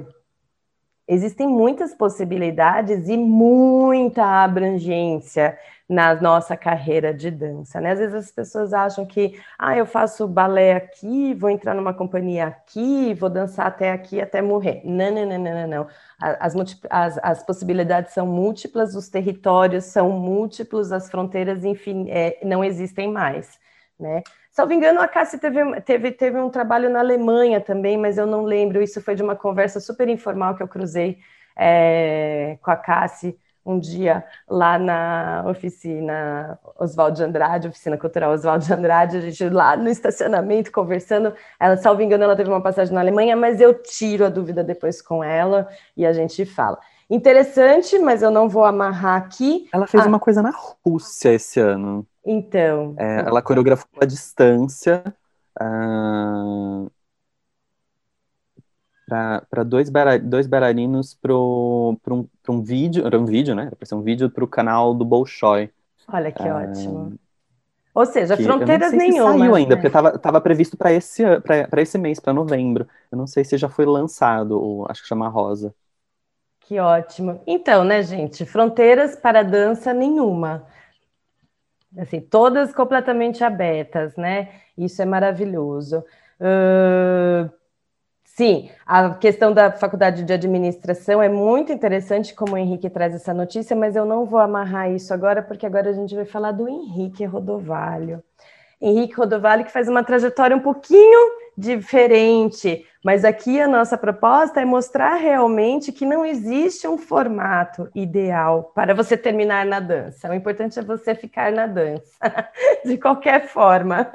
É, Henrique Rodovalho, ele já não começa na dança, né? Ele faz educação física. Depois que ele se forma em educação física, ele cai na dança num grupo lá de Goiânia também, é, checando o nome do grupo. Energia. Energia, exatamente. Ele começa a ter contato com a dança nesse grupo Energia, lá na década de 80, finalzinho, meio para final da década de, de 80, é, que era um grupo dirigido com o Jules, do, é, pelo Julson Henrique, né? Ele começa a estudar e começa a ter contato com a dança é, um pouquinho depois, né? Mais ou menos com uns 20 anos de idade. É, Daí, em 1988, como a gente conversou, ele foi convidado. É, eles criaram, né, a, a quase a companhia de dança, o Henrique Rodovalho e a Vera Bicalho, onde ele começa a desenvolver o seu trabalho como uh, coreógrafo. Henrique também tem passagem pelo teatro. Uh, Sim, inclusive ele tem um, uma visão de cena, né, muito que é muito diferenciada também por essa passagem no teatro que ele tem. E hoje, digamos assim, que ele tem uma trajetória também de um pouquinho mais, eu vou falar três décadas, quase quatro na dança. é que a Cassie começou muito cedo, né? E e o Henrique é. Eles começaram quase juntos, né? De certa forma, porque ele começou a coreografar. Uh, ele, é, ele, já, ele já dançava no, no, no, Energia antes, mas ele começou a coreografar em 88, que é o mesmo ano em que a Cassie entra no Raça. Então tem uma, uma, uma proximidade curiosa, assim, do, do encaixe até. É, apesar de, apesar de terem a, a, idade um pouquinho diferente, mas acho que isso também é um pouquinho dos Sim. nossos resquícios culturais, né? Dos homens na dança, de começarem mais tarde, que hoje, hoje já é ultrapassado, né? Mas na década de 80 os homens não começavam dança com 10 anos de idade, né? Pelo menos não era o caminho mais tradicional. Então, assim, segue um pouco de, de dessa lógica na trajetória do Rodovalho. É, e que enfim, o Rodovalho Henrique, você pode falar um pouquinho mais? A trajetória do Rodovalho é realmente internacional, né? Apesar de ser lá é, de é um Goiânia.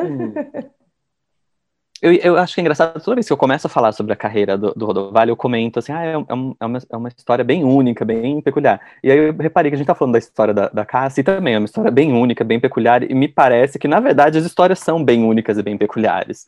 Especialmente para coreógrafos, né? Porque não é uma função que tenha uma, uma grande tradição entre a gente de formação. Então não é como você pudesse dizer que, pra, assim, uma história como bailarino tem, tem um tanto mais de possibilidade. Você veio de uma escola, de um grupo de professores e, e fez uma formação completa. Como coreógrafo, é uma pergunta assim, de onde que saiu essa pessoa, o que é que veio? E é isso, e é exatamente essa resposta do de onde que saiu, o que é que veio, que gera coreógrafos tão distintos. O Rodovalho tem essa influência da educação física, que, e aí a gente já pode entender o interesse na, na, questão do movimento, cinesiologia, fisiologia do movimento, etc., e como é que ele articula o natural com o antinatural no trabalho dele, uh, a partir de um ponto de vista com algum, algum conhecimento de base uh, mais sólido, né, de anatomia, enfim, da, toda a parte corporal. Uh, e ele quando ele começa, ele, eles começam a quasa porque o grupo energia onde eles estavam acaba as atividades. E aí vem essa proposta de vamos continuar, vamos fazer, vamos fazer alguma coisa, e tá, vamos fazer. E aí vem o, tá, mas quem é que vai? Quem vai coordenar isso? Quem é que vai coreografar? Quem é que vai isso acontecer?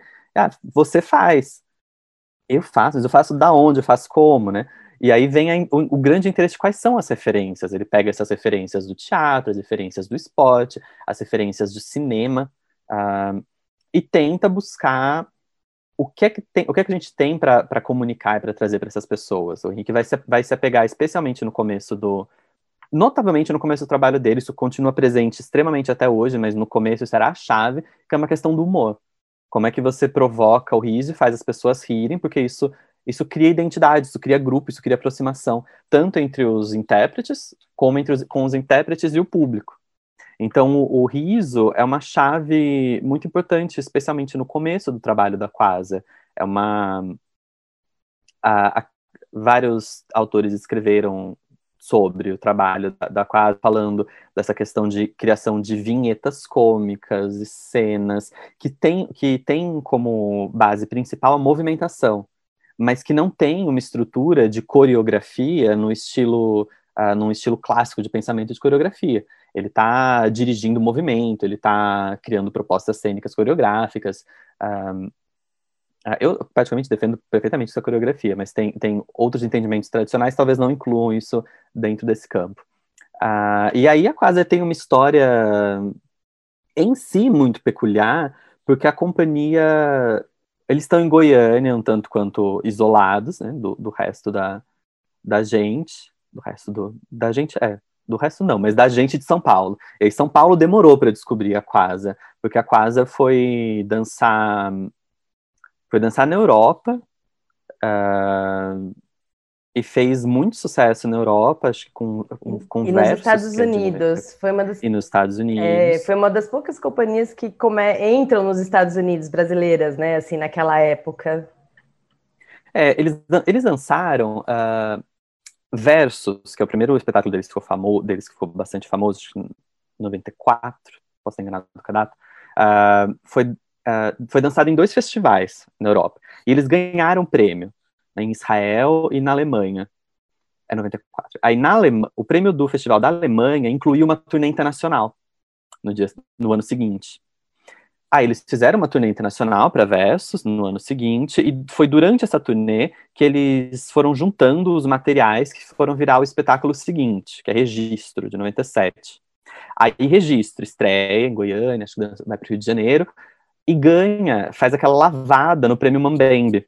Eles ganham cinco categorias do Mambembe em 97, antes de ter estreado em São Paulo gente, São Paulo ainda não conhecia o trabalho da Quasar e a Quasar já tinha prêmios internacionais, cinco prêmios da mesma, da, de um dos maiores prêmios da, da, do Brasil da época, e a gente estava ali, tá, mas cadê esse, cadê esse moço, cadê esse povo, cadê esses goianos? Mas, enfim, os encontramos e, e, e ficamos muito próximos até, porque é, registro também vem de boa, que é registro, divido, depois mulheres, que são coreografias todas muito emblemáticas do, do trabalho do Rodovalho, uh, e da Quasa como um todo, porque fazem parte daquele momento que eu falei da, dessa grande associação entre a direção, o coreógrafo e os bailarinos, que provavelmente foi o grande trunfo e foi o que fez a Quasa ter esse, esse sucesso imenso. Eles trabalhavam com uma estrutura a estrutura de grupo e, a, e a, as percepções do movimento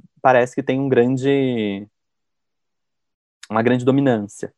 E aí ele está trabalhando já nessa linguagem mais do movimento uh, articulado e desarticulado, e mostrando, evidenciando as articulações da movimentação, que vai embacando numa pesquisa bastante desenvolvida, bastante séria de, de movimento, de como produzir isso, Porém, o que eu acho bastante interessante, ele não abandona essa, aquela raiz das cenas cômicas. Os trabalhos dele continuam tendo, mesmo que uma pequena intervenção, é para cortar, corta o clima, tá muito sério, assim, vamos, vamos dar risada, vamos divertir, vamos descansar um pouco a, a, esse hipermental, né? Tanto que eu lembro, eu lembro uma entrevista de 2000, acho que 11, 11, 12, quando, quando veio o convite para o Rodovalho fazer no singular. Uh, ele fala que ele vai, ele, ele estava explicando assim, ah, o que, qual é a proposta, o que, é que essa obra quer fazer, qual é a ideia, e era uma obra que tinha uma grande articulação com o público. Ele tinha um vídeo tutorial no YouTube ensinando um pedaço da coreografia. Uh, as pessoas podiam aprender, aí, em dado momento para o final da, da obra, o público era todo convidado, quem quiser subir no palco fazer a coreografia com a gente. E aí tinha essa coreografia e vários outros momentos da obra que refletiam sobre comunicações e, e o, o, momento atual. E ele fala de uma forma bem interessante, assim, de estar tá tentando fugir da, da, da caixa isolada da dança muito cabeça e de tentar buscar uma conexão maior com o público. E, é, eu acho que é um processo muito interessante, muito, muito verdadeiro no trabalho dele, porque ele, ele começou desse lugar também, dessa da comunicação e da proximidade com o público. E ele insiste e vai buscando, e desde então tem trabalhado outras formas de, de buscar isso, seja em assuntos ou em propostas, que caem que caem de uma forma bem interessante. Não importa o quão sério seja o trabalho, sempre tem um tom, tem alguma coisa cômica no meio do, do no meio do percurso, no meio do caminho, que te desestabiliza e, e cria outras formas de recepção e tira um pouco é, de, quebra a concentração, mas eu digo isso num sentido muito positivo, porque tira a sua atenção para uma coisa e bota a sua atenção em outra coisa e, e te faz entrar nessa, nessa característica do trabalho dele, que é um, é um, um ponto que eu acho bastante importante. Assim, para além da gente falar da movimentação e o que é o estilo de movimentação dele, uh, porque isso ilustra um pouco do pensamento, o que é que está por trás dessa ideia. Porque não é, não é, e me parece que nunca foi, uma questão puramente de técnica pela técnica, de vou quero fazer isso de uma forma mais difícil, quero fazer isso de uma forma mais incomum, de uma forma que você vai olhar e vai ficar deslumbrado, porque, meu Deus, como é que é possível que ela esteja movendo o tronco em uma dinâmica, a perna em outra dinâmica, o braço em outra dinâmica, enquanto ela gira na horizontal me olhando. É, e faz, acontece tudo isso, mas, mas não é não é só isso. É, tem, tem é, não é enfeite, isso é matéria, isso é, isso é sólido, tem uma proposta real ali. Eu acho que isso é muito importante na, na questão de identificação do, dos caminhos que levam a, a, ao trabalho, ao ser, coreógrafo, ao, ao, propor coreografia. Que isso traz, para a gente assistindo, isso traz interesse. É muito interessante, né? Ah, um pouco diferente da Cassie, o Henrique não é aquela pessoa extremamente comunicativa, né? Não, pelo menos naquela primeira, naquele primeiro impacto, né? Na, na, na primeira, ele melhorou bastante é, com a maturidade. Mas assim, ele não é aquela pessoa, ele é uma pessoa super tímida, o Henrique Rodovalho. E é muito interessante que quando você conversa com o Rodovalho, agora assim, tipo, socialmente, ele tem exatamente é, o que eu acho que ele demonstra um pouco nas coreografias que você ressalta, né, Henrique? É, ele consegue colocar uma piada na mesma intensidade de um papo super cabeça onde você está inserido, discorrendo a respeito. E é muito interessante ver essa personalidade refletida na, na obra, né? Então, assim, é, eu, por exemplo, várias vezes o, o Rodovalho, né? Começar a gente conversando, ele fazia piada e eu não entendia que era piada, e eu ficava assim, tipo, eu ia entender que era uma piada, tipo, uns 30 segundos depois. E nos trabalhos dele, realmente é muito interessante. Não, a gente não demora 30 segundos, né, para perceber. É, isso tudo é muito bem trabalhado, mas existe. Todos os trabalhos têm, têm, têm crítica, né, tem reflexão, apesar de serem extremamente leves, né. Você assiste, é aquela coisa que eu falo, assistir os trabalhos do Rodovalho, quando bem quando bem representados, é um trabalho de lavar a alma. E é muito interessante que eu já fui assistir Rodovário, é, representado por diferentes elencos, por diferentes companhias, com diferentes pessoas, desde bailarinos, desde alunos, é, até com gestores culturais, que não necessariamente eram especializados em dança, e todos tem essa mesma é, sensação de aproximação, né, de completa eficiência na comunicação entre obra e, e, receptor, e é muito interessante, é muito interessante que aqui no caso, assim, é, a gente vê a personalidade é, aprimorada, inclusive, é, na comunicação através da dança, é muito interessante. É, eu sou um pouco suspeita para falar, o Rodovalho, para mim, é o melhor coreógrafo brasileiro desde sempre. Eu tive o privilégio de conhecer a Quasar antes de chegar em São Paulo, justamente porque coincidiu essa época que essa, a, a, a Quasar estava é, na moda, digamos assim, estourou na moda, ela era convidada para dançar na abertura, encerramento dos, do, de, de, vários festivais aqui no Brasil, justamente na minha carreira é, clássica, quando também eu estava na moda. então eu também era convidada. Então era muito engraçado que a gente é, se cruzava é, em Joinville, depois a gente se cruzava lá na, em Porto Alegre, depois a gente ia junto em Recife, a gente parecia que pegava o mesmo avião e para, fazer abertura e encerramento dos mesmos festivais. Então eu tive o privilégio de realmente ver a Quasar, acompanhar a, essa consolidação do Rodovalho como coreógrafo, é, desde o início e acompanhando, né? No Balé da Cidade eu, eu dancei o Bossa, né? Que foi um trabalho que ele fez lá, lá para o Balé da Cidade. Foi a, acho que foi, foi, a única vez que eu tive um contato como bailarina com Rodovalho. É, e é muito interessante, realmente. É, depois eu, eu, eu, lembrei, a gente falou de educação física, o Rodovalho também teve passagem por artes marciais, né? Eu acho que também é interessante como toda essa consciência do movimento, como você bem diz, Henrique, é, agrega para a dança, né? E voltando para o nosso foco de formação aqui, por que, que a gente está falando de tudo isso? Por várias, várias questões. Primeira, é, essa história do Rodovalho, né, de como vem da educação física, como vem do movimento, desse, dessa compreensão do movimento, e a gente falou lá no comecinho, a dança não é passo, né, dança é movimento.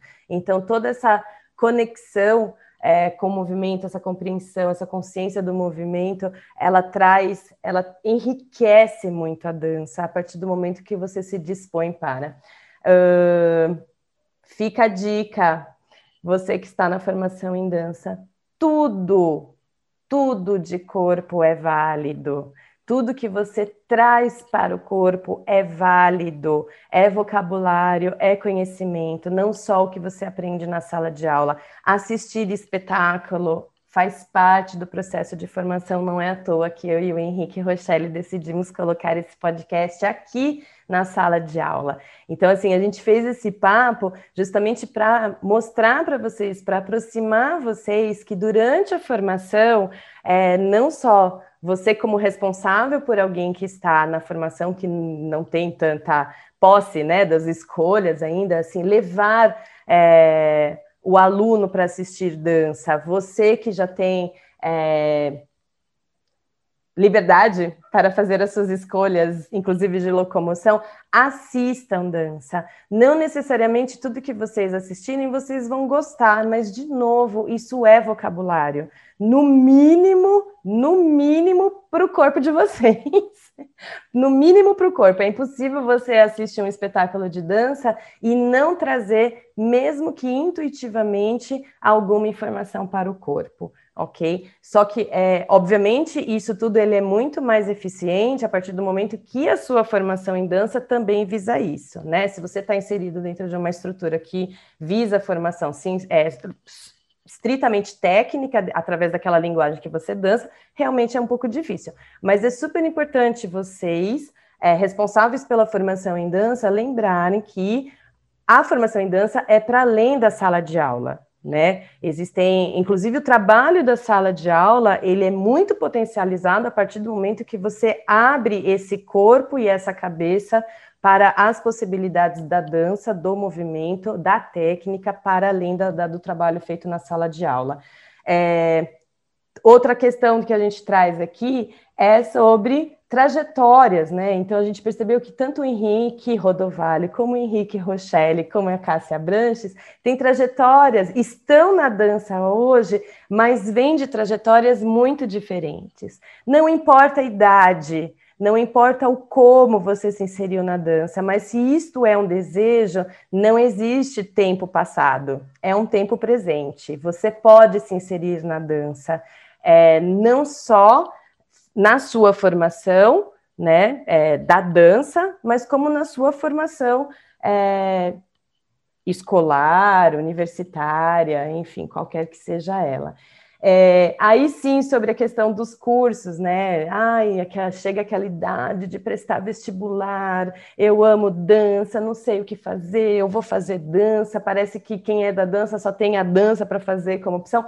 Não, existe sim. Hoje a gente já tem os nossos cursos de dança, que é super interessante. Inclusive, a gente pode depois, Henrique, se você tiver afim, é, falar um pouco sobre isso, que eu acho que agora não vai dar tempo para a gente falar, sobre o que é o curso de dança, é o curso superior de dança, as possibilidades, enfim, qual é o foco, é, porque existe ainda, como o Henrique disse, existe ainda um, um pouquinho de confusão. A gente acha que vai fazer faculdade de dança para ser bailarino profissional, é, não necessariamente, ok? Mas isso é um assunto para uma outra sala de aula.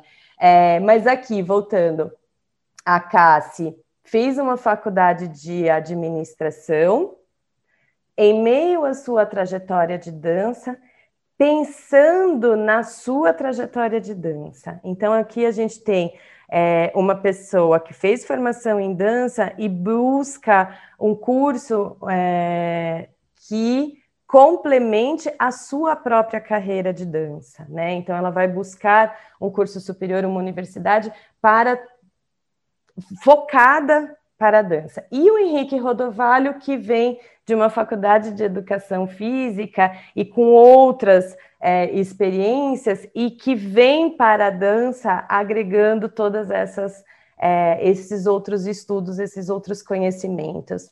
É, o que, que é certo e o que, que é errado? o que você fizer bem feito com isso. Não existe fórmula secreta. O importante é realmente o seu comprometimento e o seu engajamento com a dança.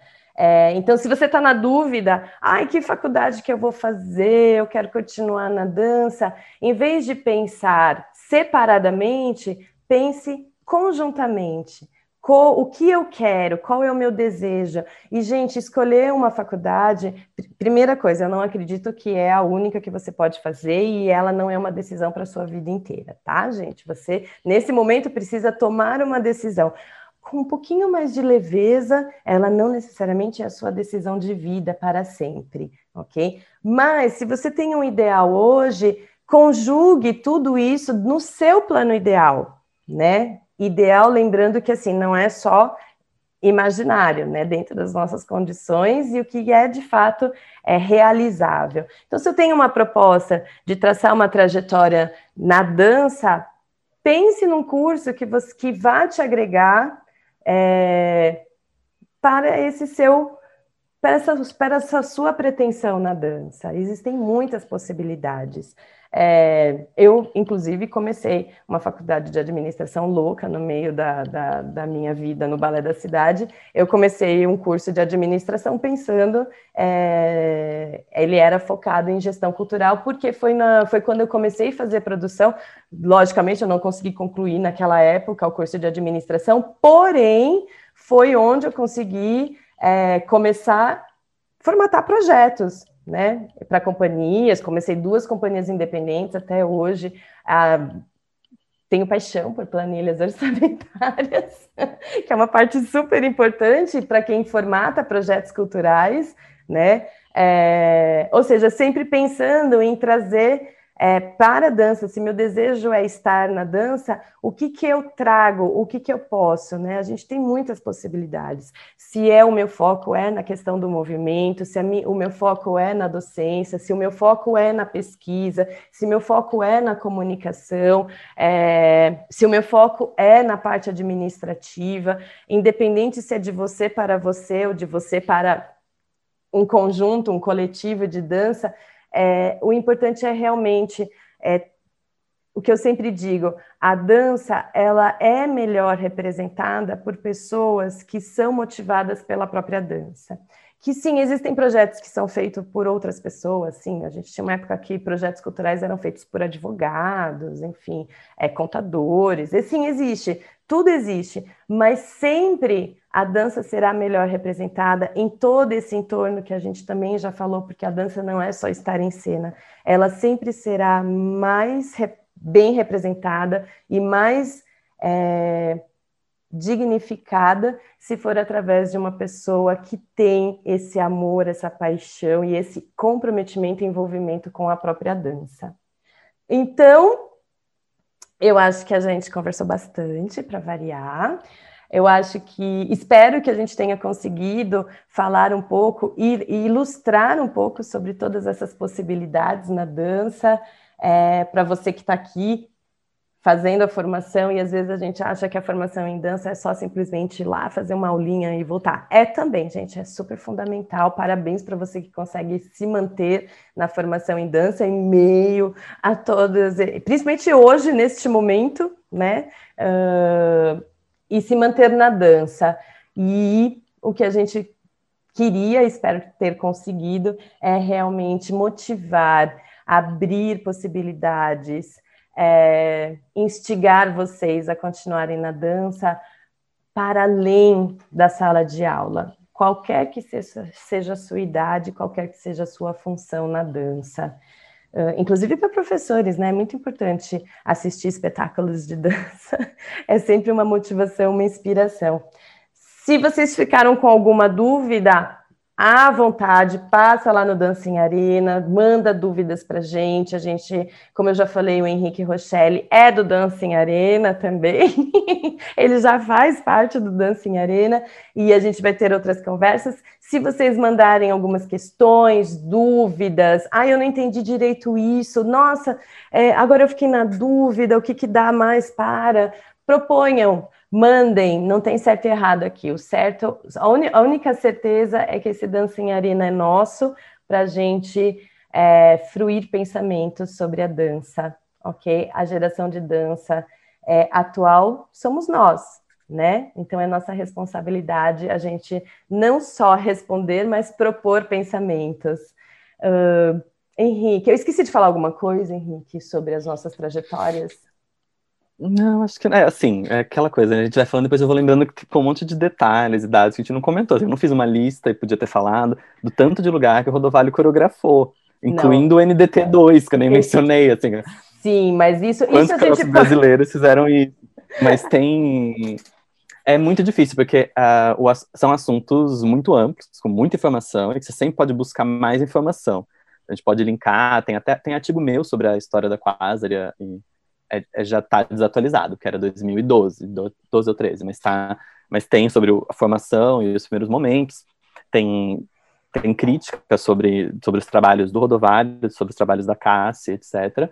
Mas é, é, isso, tudo isso volta para o ponto que você falou. A, a, fica aqui o convite para todo mundo para pensar a formação e a sua própria formação em dança e a formação daqueles que estão ao seu entorno, ao seu cuidado, de uma forma mais ampla uh, o que eu consigo dançar, o que eu consigo experimentar, o que eu consigo assistir, o que eu consigo ler, o que eu consigo ouvir, o que eu consigo ver, do que eu consigo participar, porque tem a gente tem visto cada vez mais ações e mais propostas e possibilidades de discutir dança, falar de dança, ver dança, um, em ações de todos os tipos, e, e, vai caçando, vai se interessando, porque se é essa área que te interessa, é esse o, o, o material do seu trabalho, é isso que vai te, te formar. Então, ainda que tenha ficado faltando coisas, porque certamente sempre fica, uh, o que, aquilo que não deu tempo de ser dito fica aí como um convite para vamos descobrir e conversar. Mas reforço a sua questão. Se alguém que tiver questões, comentários, uh, fiquem à vontade para mandar, seja direto para Dancing Arena, eu estou em todas as redes como Henrique Rochelle, pode caçar e mandar mensagem. Uh, a gente conversa mais sobre, a gente divulga mais coisa. Acho que é isso. Muito bom. Boa, a gente vai subir esse podcast é, se você está acompanhando pelo Spotify e ficou com curiosidade, é, passa lá no Dancing Arena, porque a gente vai subir esse podcast. Vou aproveitar que a gente já tem algumas críticas que o Henrique já tem, falando sobre a Cacilene. Se a gente fosse falar da trajetória do Rodovalho, gente, a gente ia precisar de mais uma hora, realmente, assim, não tem como. Mas aí a gente vai subir junto o material. Se vocês quiserem dar uma passadinha lá, para você que já está no Dancing Arena, só rola para baixo e clica, é, tira um tempinho para dar uma lida, é, vale a pena. Olhar, o olhar do, do, do, do, Henrique Rochelle realmente ele é sempre muito pertinente, generoso e, como eu disse, artístico. É, e sempre instiga mais, viu, gente? Eu adoro ler as coisas do Henrique porque eu sempre fico instigada. É, e aí a gente vai colocar também para vocês rapidinho, informação rápida, né? Às vezes não dá tempo, ah, é só de pesquisar, dá uma preguiça, então a gente já deixa tudo facinho aqui no Dancing Arena para vocês, com uns links, ok? Para vocês darem uma olhada. Então é isso, Henrique Rochelle. Novamente, muitíssimo obrigada. Que conversa deliciosa, enriquecedora. É, eu já era apaixonada por tudo que a gente conversou por tudo, tudo, não só pelo Henrique, pela Cassie, e continuo mais apaixonada agora, porque é sempre bom, é, é sempre bom se realimentar. Muito, muito obrigada, Henrique, por você estar aqui com a gente de novo. Imagina, é sempre um prazer, adoro esse lugar. E muito obrigada a vocês por estarem mais uma vez aqui com a gente no Dancing Arena, nessa nossa sala de aula que é dedicada à formação em dança. É, lembrando que a gente vai ter o um encontro sobre esse programa da São Paulo Companhia de Dança no Teatro Alfa e com os participantes que já foram é, selecionados, inscritos e selecionados, e convido vocês para acompanhar também. Muitíssimo obrigada sempre. O Dancing, Arena, o Dancing Arena existe graças a vocês. Muito obrigada, pessoal. Até a próxima. Beijo. Até mais.